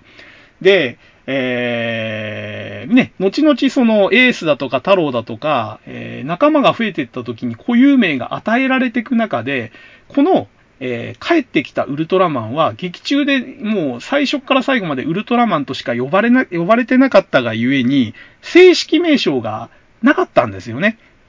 で、えー、後々ですね、ウルトラマンエースに出てきた時に、えー、初代のウルトラマンと呼び替えるためにですね、ウルトラマン2世って呼ばれたりとかですね、えー、あとですね、シンマン、新しいウルトラマンってことで、シンマンって呼ばれたり、あと、帰ってきたウルトラマンの略称で、カエマンとかキマンとか、えー、そういう風に呼ばれたりしたんですね。で、この呼び方っていうのも、えっ、ー、と、番組中で明確に呼ばれた2世とかシンマンとかっていう呼び方と、あと、小学生向けのその雑誌とかで呼ばれたカエマン、キマンですね。えー、このあたりの、えー、呼び方っていうのが本当にブレブレというか、あのー、決まってなくて、えー、かわいそうという感じなんですよね。で、えー、最終的にですね、えー、このウルトラマン、えー、名前不詳のウルトラマン2世だか、シンマンだか、カエマンだかは、えー、最終的にどっかで名前を付けなきゃいけないっていう状態になった時にですね、えー、なんだっけな、ウルトラマンゾフィーっていう映画が1984年くらいにやったのかな？で、その時に一人一人を紹介するときに名前がないと困ると。で、2世っていうのもしっくりこないし、シンマンっていうのも変だし、カエマンなんて持ってのほかだってことで、えー、その時に付けられたのが、えウルトラマンジャックという今、あの、正式名称になってる名前なんですよね。で、えー、さらに脱線ついでで言うと、このウルトラマンジャックっていう名前自体が、えー、ウルトラマン太郎の仮名だったんですよね。えー、ウルトラマンエースの後にやったウルトラマン太郎っていうのは、当初のタイトルが、タイトル候補の一つがウルトラマンジャックで、もうこれで決まりかけてたんですけれども、え当時その、ハイジャックが流行ってて、えっ、と、社会的な事件として。えー、で、ハイジャックを連想させるジャックって名前は良くないっていうことで、えー、太郎に変わったっていう、で、ジャックが没になったっていう経緯があるわけですね。で、えー、その、ずっと没になってたウルトラマンジャックっていう呼び方を、えそのウルトラマンゾフィーって映画をやるときに、じゃあ、えシンマン、えー、この名前のない帰ってきたウルトラマンの名称にしちゃおうということで、えー、ウルトラマンジャックと名付けられたということですね。だから昭和のウルトラマンの、えー、話が80で止まっちゃってる人は、えー、シンマンであったり、カイマンであったりするわけであって、えー、ジャックという名前には全然馴染みがないわけですよね。だから今の子たちは普通にジャックって受け入れてるんですけど、昭和のおっさん世代の人でジャックっていうのはちょっとね、あの、やっぱり抵抗があるというか、あの、すんなり受け入れられないというか、いや、シンマンでしょ？シンマンのことだよね？みたいなね。なんかそういうちょっとあの、不遇な扱いをされてるのが、この帰ってきたウルトラマンじゃないかなという感じですね。はい。で、えっ、ー、と、このね、帰ってきたウルトラマンがもう一つ不遇なのが、えっ、ー、と、変身アイテムを持ってないんですよね。えー、ウルトラマンといえばベータカプセル。ウルトラセブンといえばウルトラアイ。で、ウルトラマンエースといえば、えウルトラ、ウルトラリングで、え太郎といえばウルトラバッジ。で、レオといえば、えウルトラ、えレオリングか。で、あるのに、え帰ってきたウルトラマン、このジャックだけは変身アイテムがないんですよ。えー、なんかね、ピンチになると、空から十字色の光がさーっと降りてきて、その光が体と融合した時に勝手に変身するみたいな。で、えー、後半になると、えっ、ー、と、空に向かってこう、手、右手かなんかを掲げると、えー、そこに光が降りてきて変身するとか、要はその、特定の変身ポーズとか変身アイテムがない変身をするっていう、ちょっと特殊な変身の仕方になっちゃったんですよね。そのウルトラマンシリーズの中では。で、後年その、えー、主人公の郷秀樹役をやった團次郎さんが嘆いてるんですけど、他の人たちは変身アイテムとか変身ポーズがあって変身するのに、僕だけ地味なんだよねって、なんかこう、右手をさっと上げて胸張るだけなんだよねって、それがなんかね、ちょっとあの、他のウルトラ兄弟と比べて、えー、僕は寂しいみたいなことをちょっと團次郎さんが言ってたっていう話を聞いて、いやー、そりゃ不遇だよなって感じで。で、團次郎さん自体も自分の変身するウルトラマンがやっぱりジャックって呼ばれるのが、いまいちちちょっとこう、なんか違和感があるというか、そういう話もちょっとちょろっと聞いたような気がするんで、まあね、その命名の経緯もそうだし、その変身ポーズとか変身アイテムの話もそうだし、えー、本当にこのね、えっ、ー、と、あえてシンマンって言いますけども、昭和のおっさんにとってのこのシンマンっていうのは、えー、不遇のウルトラマンだなっていう印象がすごく強いですね。はい。で、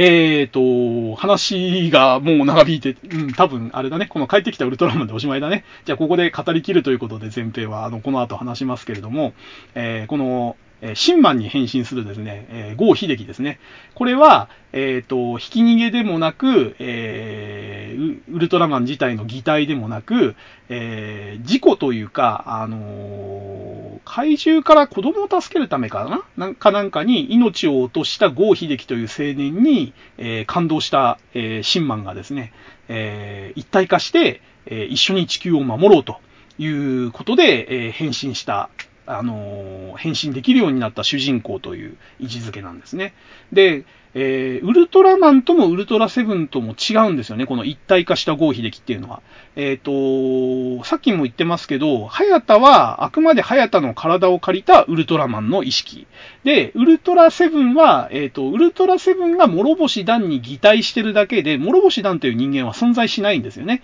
あくまで、えっ、と、人間の形をしたウルトラセブン本人なんですよ。で、郷秀樹は、えー、命を落とした郷秀樹にウルトラマン、え、ー、と、そのシンマンが一体化したことによって、えー、ウルトラマンのように乗っ取ったわけじゃないっぽいんですよね。どうも劇中の描写だと、えー、郷秀樹の意識は持ったまま、その中に、えー、シンマンの意識もあるということで、初めてその一体化してるけれども意識は別々よみたいな、あの、描写が、えー、端々にちょっと感じられる。えー、要はそのなんか、ゴー秀樹が鍛えればウルトラマンも鍛えられるとか、えー、明らかにそのゴー秀樹がその地球人とか敵に対して見せる感情とか態度が、あの、宇宙人としてのウルトラマンの意識じゃないんですよね。地球人ゴー秀樹、えー、人間ゴー秀樹が、えー、考えたり感じてることを、えー、劇中では表現してるっていう感じで、え同じ一体化でも、ちょっとあの初代ウルトラマンとシンマンでは、ちょっと解釈が違うのかなっていうふうに僕は感じましたね。はい。で、えー、っと、あと、このシンマンの設定で、ちょっと一個拾っとかなきゃいけないのが、例のあの、小学生向けの雑誌で、えー、出てた設定があって、えー、もうすでに最大者だっていう設定なんですよね、シンマンは。で、じゃあその奥さん誰なのっていうのが、すっごい今聞くと仰天するんですけど、えー、まだこの時には存在すらしてなかったんで、多分ウルトラマン太郎以降にできた設定だと思うんですけども、えー、奥さんは、ウルトラの母の妹であるということらしいんですよ。えー、今公式がそれを認めてるかどうかは別として、過去に出たその設定の一つに、えー、シンマンは、えー、奥さんがいて、その奥さんはウルトラの母の妹ですよという設定があったらしいです。ってことはですよ、もしそれが公式設定だった場合は、えっ、ー、と、後々ちょっとこのウルトラファミリーの話をするときにその辺の関係性の話は突っ込もうと思ってるんですけども、えー、ウルトラの母の息子の太郎は、えっ、ー、と、どうなるんだ？奥さんのお姉さんの、えっ、ー、と、息子だから、えー、なんだ、甥っ子になるのか？義理の甥になるのかな？だシンマンから見ると、ウルトラマン太郎は義理の甥になるという感じになるわけですよ。で、えーと、確か、ウルトラセブンの母親も、えー、ウルトラの母の、えー、お姉さんなのかな？だから、ウルトラの母は少なくとも三姉妹っていう設定があったらしいんですよ。で、えー、ウルトラの母の、えー、お姉さんの息子のセブンというのは、太郎と同じで、えー、シンマンから見ると義理の老いになるわけですね。うん、っていう感じの、えー、かなり、この設定が事実だとすると、かなりややこしい話になるという、ヨタ話ですね。はい。で、えーと、じゃあ、シンマンの話を続けると、えー、久しぶりに復活したウルトラシリーズということで、第1話はかなり手が込んでてですね、えー、怪獣が確か3体出てくるんじゃなかったかな？えっ、ー、と、海から出てきたザザーンっていう怪獣とタッコング。えー、この2体がその取っ組み合いをして、最終的にザザーンがタッコングにやられておしまいになるのかな。で、タッコングのせいで確かゴー秀樹が死んで、えー、ウルトラマンが誕生するって流れだったと思いますね。で、タッコングが一旦撤退して、で、えー、今度は山の方にアーストロンっていう怪獣が出てきて、ちょっとゴジラっぽいやつですね。痩せたゴジラみたいなやつ。で、えっ、ー、と、このアーストロンを倒すために、初めてゴー秀樹が、えー、ウルトラマンに変身して、第1話ではアーストロンをやっつけておしまいになったんだったかな、確か。で、第2話で、確かタッコングをやっつけて、みたいな話だったと記憶してますね。で、えっ、ー、と、この後ですね、ちょっとね、あの、思い出してて思ったのは、この、シンマンですね、帰ってきたウルトラマンって、えコンビで出てくる怪獣とか宇宙人がやたら多いんですよね。えー、おそらく、ウルトラマンとウルトラセブンの時にはあまりなかった特徴なのかなと思いますね。えっ、ー、と、ざっと挙げるだけでも、サドラとデッドン、っていう怪獣が2体出てくる話とか、あと有名なね、グドンとツインテールですよね。これも、あの、敵対関係で出てきて、え最終的にツインテールがグドンにやられちゃうっていう話でしたけど、あと夫婦で出てきたシーゴラスとシーモンスっていう怪獣だとか、あと、ブラックキングとナックル星人ですね。これ、あのちょっと後で突っ込みますけれど、突っ込むっていうか説明しますけれども、あの、ウルトラマンとウルトラセブンが出てくるきっかけになったあのコンビですよね。えー、あと、バルタン星人ジュニアとビルガモ。これもコンビですし、で、あと最終回に出てくるバッド星人と、えっ、ー、と、二代目ゼットンですね。これもコンビなんですよね。で、えっ、ー、と、不遇だってさっき言ったそのシンマンの三つ目の不遇が、このコンビの怪獣とか宇宙人がやたら多いっていうところも絡んでくると思うんですよ。で、えっ、ー、と、さっきのね、郷秀樹のその人格問題も関係してくると思うんですけど、えー、このシンマンっていうのは、えー、基本的に人間ウルトラマンみたいな感じで描かれてて、当時のスポコンブームもあったと思うんですけれども、えー、弱点があったり弱いところを克服していくウルトラマンとして描かれてることが多くて、えっ、ー、と、初期の頃にキングザウルス3世っていうあの怪獣が出てきて、こいつバリアを張ってなんかその攻撃が効かないっていうやつで撤退するんですよね、一回戦って。で、えー、唯一そのバリアを発生するときに、えー、出ているその角を折るための技を作るっていうんで、えー、なんか特訓して編み出したのが流星キックとかっていう設定だったのかな。で、えっ、ー、と、再戦した時にその流星キックで、えー、キングザウルス3世の角を折ってバリアを張れないようにして倒すみたいな、えー、そういう話があって、要はその、たびたびなんかそのピンチを迎えて、それを精神的にとか肉体的に克服して、え最終的には勝つみたいな話が多かった印象なんですよね。で、それに加えて、えっ、と、敵がコンビで来るっていうことが多かったんで、ピンチが多かったんですよ。あの、シンマンって僕の印象では。だから、なんかあの、強いとかっていう印象があんまりなくて、弱いウルトラマンなんか二人がかりでタコ殴りにされてるみたいな、常に1対2で不利な状況で戦って、1回じゃ勝てなくて、1回負けた後になんか特訓したりとか、えー、なんか落ち込んだ気持ちを奮い立たせて、えー、再戦して勝つみたいな印象がすごい、すごく強いウルトラマンで、えー、そういうなんかね、1対2の戦いをね、たくさん強いられたって意味でも、え、不遇というのもちょっと違うかもしれないけども、え、あまり強い印象がないウルトラマンっていうところに繋がっちゃってるのかなって気はしますね。で、えっ、ー、と、やっぱりそういう、なんていうのかな、あの、あまり強くないウルトラマンって印象もあったせいか、視聴率もあんまり、あの、安定しなかったみたいで、それでテこ入れで、なんかその、ウル、ウルトラブレスレットだったっけ？えっ、ー、と、そういうなんかその強化武器をあのもらったりとかするんですよね。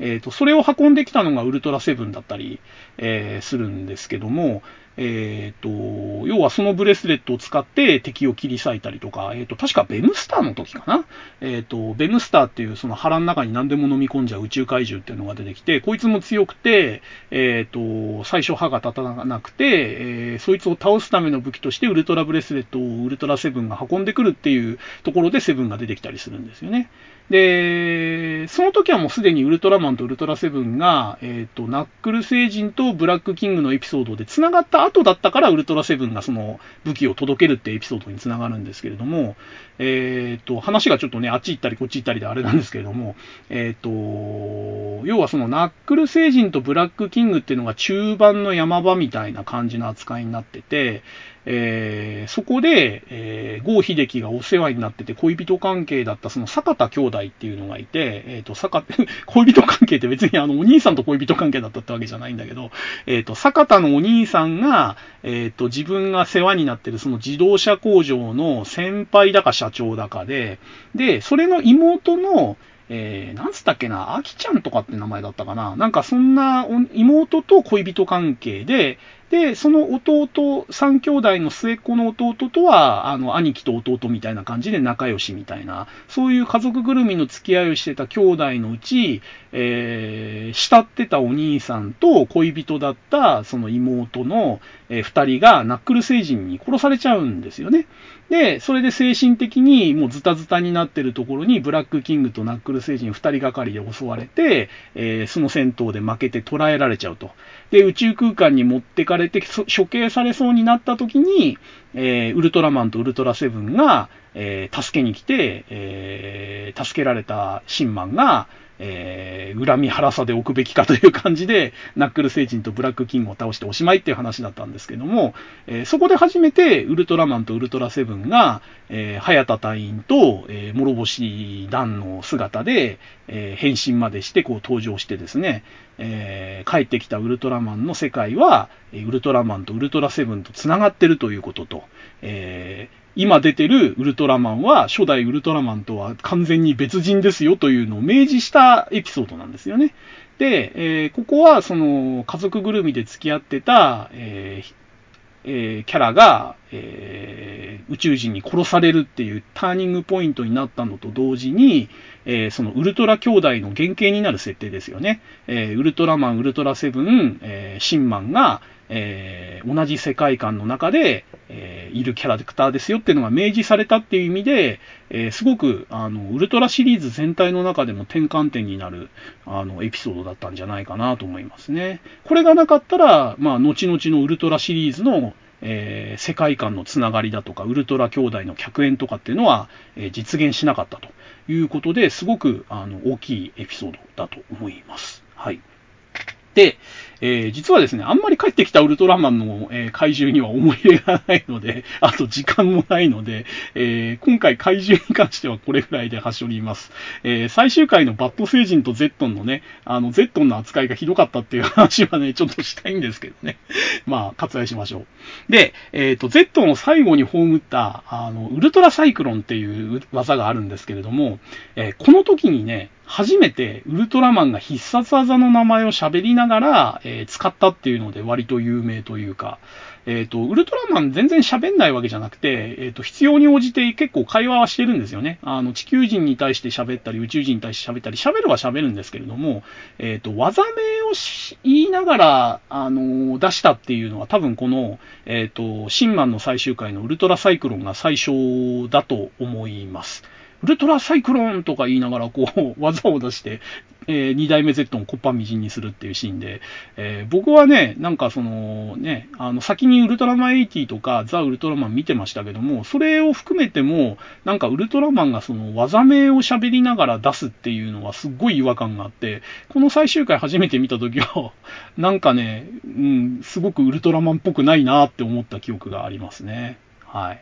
あと、あれですね、えー、シンマンで、えー、最終回でどう去ってったかって話ですね。さっきちょっとウルトラセブンのところを語り忘れてた気がするんで、セブンと合わせて言っちゃいますけれども、えっ、ー、と、セブンは最終回で、その自分の正体をアンヌにだけ明かして、えー、光の国に去っていくわけですけれども、もともと、えっ、ー、と、諸星団っていうのはウルトラセブンが人間に擬態してただけなので、えー、ウルトラセブン本人が光の国に帰ったという、え描写になるわけですね。えところが、シンマンはですね、えー、ゴー秀樹と命を一体化して、ゴー秀樹の意識も持ちつつ、えー、シンマンとしての意識も持ってたということで、二つの意識が一つの体に入ってるような、え、状態だったんですね。で、ゴー秀樹は最終的にその正体を、えー、坂田のその一番下の子供、弟に、えー、話して、ウルトラ5つの誓いの話をした後に、えー、ゼットンとバット星人を倒して、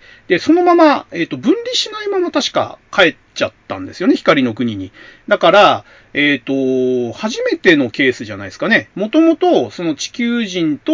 えー、ウルトラマンが融合して、えー、最終的には分離して、ハヤタとウルトラマンに分かれて、ウルトラマンだけが帰ってったのと違って、えー、シンマンの場合はですね、融合したまま帰っちゃったんですよね。要は、ゴー秀樹の命を分離して、ゴー秀樹を地球に残して、えー、シンマンだけが光にの国に帰るということをやらないで、ゴー秀樹と一体化したまま、えー、光の国に帰っちゃったんですよね。だから、ゴー秀樹って、え、じゃあ、その後って、例によってその、なんていうんですか、ゴー秀樹の意識とシンマンの意識を共有したまま、えー、ウルトラマンとして生きていくことを選んじゃったっていう感じになっちゃったんですよね。だから、その辺も、ちょっとそのあの、全2作と、えー、最後の去り際の描写がちょっと、えー、違うというか、えー、結局命を与えた地球人ゴーヒデキはどういう扱いになっちゃったのかなってところが曖昧なまま地球から姿を消してしまったということで、えー、ちょっとその後のシリーズのね、えー、地球人と融合した後の、えー、ウルトラマンがどう、えー、地球を去っていくかっていうところの、え、問題の一つを残したまま終わったような、え、印象ですね。はい。えー、あと、ウルトラマン、この帰ってきたウルトラマンで有名というと、ウルトラ5つの誓いですね。散々ネタにされますけど、えっ、ー、と、最終回に、えっ、ー、と、郷秀樹が地球をあの去るというか、その、えウルトラマンの正体を明かした時にですね、この5つの誓いを守って健全な少年として生きていくんだよ、みたいな感じで、えー、いう話ですね。で、その5つの誓いが何かっていうと、えー、1つ目が腹ペコのまま学校へ行かぬこと。えー、二つ目が天気のいい日に布団を干すこと。三つ目が道を歩くときには車に気をつけること。まあまあまあ、ここまでぐらいはまあ、小学生向けにはまあ悪くないかなと思うんですけど、えー、四つ目が他人の力を頼りにしないこと。うん、まあ、これもまあ悪くないですね。で、五つ目ですね。土の上を裸足で走り回って遊ぶことっていうね。これ、5つの誓いの一つに入れる話かなっていう、っていうか、土の上を裸足で走り回ることって、そんな大事な誓いかなって感じもするし、まあ、全体的に当時の小学生に、えー、気をつけてほしいこと、やってほしいことを簡潔にまとめたのがこのウルトラ5つの誓いかなとは思うんですけど、まあ、あれですね、アップデートしていかないと、今の世でこの5つの誓いをちょっとやれっていうのも、ちょっとなんかずれてるような気もするんで、なんかね、聞くところによると、この5つの誓いは割と何回かあのアップデートされてるらしいんですけどね。えー、まあ、あの、初代、初代というか元祖のウルトラ5つの誓いはそんな感じの内容だったという話ですね。で、えー、あとですね、この帰ってきたウルトラマンに出てくる防衛チームですね。これがあの、マットっていう、MAT っていう、初めてあの、アルファベット3文字略称の、えー、防衛チームが出てきたということで、えー、この後のシリーズはね、しばらくこの、アルファベット3文字の防衛チームという、え、お決まりというか、フォーマットができて、そのフォーマットが最初にできたのが、え、この昭和第2期の第1作目の帰ってきたウルトラマンという話になります。で、マットっていうのが、え、モンスターアタックチームの、え、頭文字、え、怪獣特別攻撃隊の、え略称という設定になっていて、えー、家督隊とは違って、もう最初から攻撃すると。怪獣が出現したらまずやっつける、攻撃するという、えー、感じで、かなり攻撃的な、えー、防衛チームという印象ですね。で、ウルトラ警備隊もあくまで警備なんで、えー、攻撃が最初じゃないはずなんですよね。だけど、えっ、と、マットに関しては初めて特別攻撃隊と、要はもう怪獣は最初から攻撃するという、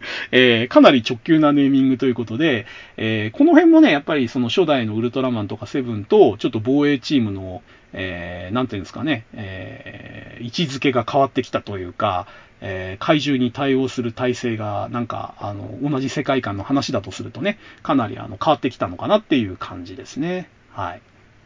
で、えー、あとですね、まあ、あのー、帰ってきたウルトラマンのあと主題歌ですね。僕ね、ウルトラマンシリーズの中では1、2を争うぐらいこの主題歌が大好きで、えー、杉山浩一さん作曲の、この、出だしのね、あの、なんていうのかな、旋律とかね、えー、サビの部分のね、えー、とどろく叫びを耳にしてってやつですよね。あれがね、結構好きで、えー、これはね、あのー、本当にいい主題歌だと思いますね。えー、で、えっ、ー、と、この時のね、そのオープニングのタイトルバックもね、なんかそのオレンジ色というか夕焼けっぽいというか、あのー、なんかね、すごくキラキラした感じの背景で、で、シルエットもね、すごくかっこよくて、影絵もね、あの、いいオープニングだと思います。そうそう。で、えっ、ー、と、帰ってきたウルトラマンといえば、マットのそのユニフォームもオレンジだし、えっ、ー、と、そのなんかな、主題歌のオープニングの時もちょっとオレンジ色っぽい感じなのかな、背景が。で、えっ、と、何よりですね、劇中で印象的なシーンが夕日のシーンが多いんですよね。なんかその、グドンとツインテールのやつとか、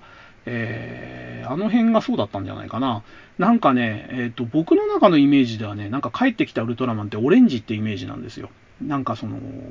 ユニフォームの色しかり、その印象に残る戦闘シーンしかり。だから、なんだろうな、その、僕自身がオレンジっていう色が割と好きで、あの、DSK48 のあとタイトルのバッグもオレンジ色にしてるぐらいなんで、オレンジって結構好きなんですけど、そういう意味では、えっ、ー、と、なんかね、オレンジのイメージのある帰ってきたウルトラマンっていうのは、ウルトラシリーズの中では、えー、まあ、なんていうのかな、不遇ではあるんだけれども、割と好きなウルトラマンかな。うん、主題歌含めて。はい。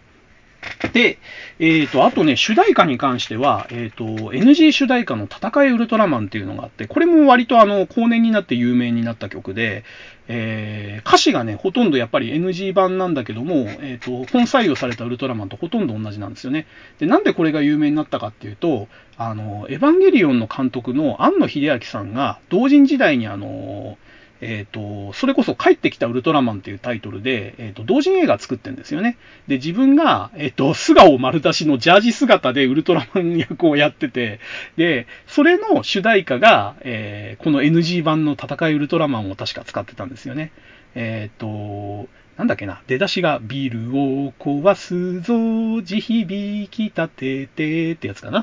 うん、ちょっとね、なんかあのー、本採用された方に比べると、えー、ちょっとね、えー、暗い感じというか、落ち着いた感じの曲なんで、それがちょっとやっぱり、あの、本採用されなかった原因なのかなっていう感じはするんですけれども、結構ね、後半のね、かえ、え、あの、本、本、本当の、本当の本採用の方は、かえてきたぞ、かえてきたぞ、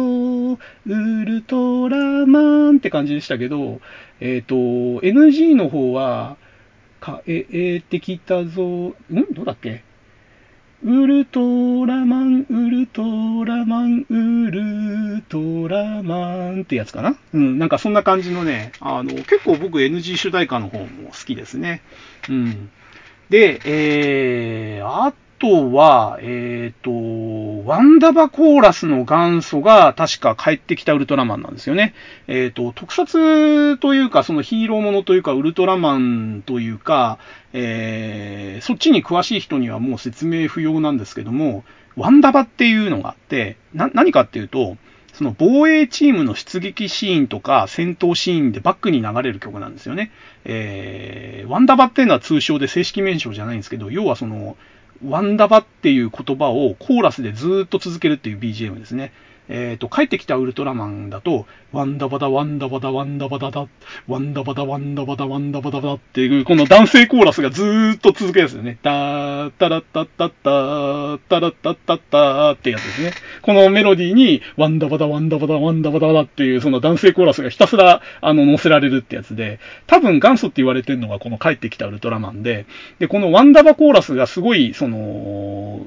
BGM として使えるっていうんで、その後のあのシリーズとか、他の特撮作品にもこのワンダバっていうコーラスが、えー、まあ、アレンジされたり、そのままでどんどんどんどん作られていくっていう時期が一時期あって、えー、ワンダバといえば、えー、このコーラスの、えー、ことであり、そのコーラスを使ったシーンのことであるっていうのが、えー、まあ、定着したというか、それのきっかけになったのが、この帰ってきたウルトラマンのワンダバコーラスという話ですね。はい。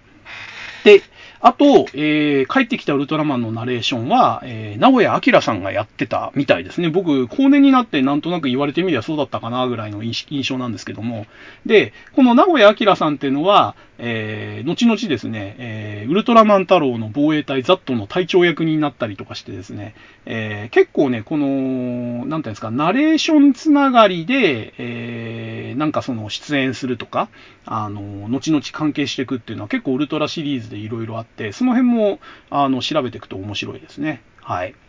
ということで、えー、2時間を大幅にオーバーして、えー、予定してたエースまでたどり着けませんでした。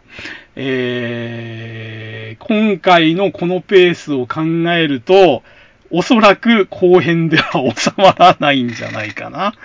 えー、とりあえず、えー、そんな低たらくで、えー、今回は初代ウルトラマンウルトラセブン、えー、それから、えー、第2期の1作目帰ってきたウルトラマンを語ったところでタイムオーバーでございます。えー、次回ですね、中編になるか後編になるか、えー、今回のペースを考えると、おそらく中編になり、なりそうだという感じがしますが、えー、次回はウルトラマンエースから、えー、語りたいと思います。ということで、えー、今回はお時間になりましたので、この辺で、えー、終わりにしたいと思います。えー、ここまで喋っていたのは、ハンドルネーム DSK こと大輔でした。それでは、え、また次回、え、ウルトラマンエースからの、え、昭和ウルトラマンの、え、おた話を聞いていただけるブラジルの方は、穴の向こうで、え、聞いていただけたら、え、嬉しく思います。それでは、えー、今回はこれで終わりにします。えー、ごきげんよう。さようなら。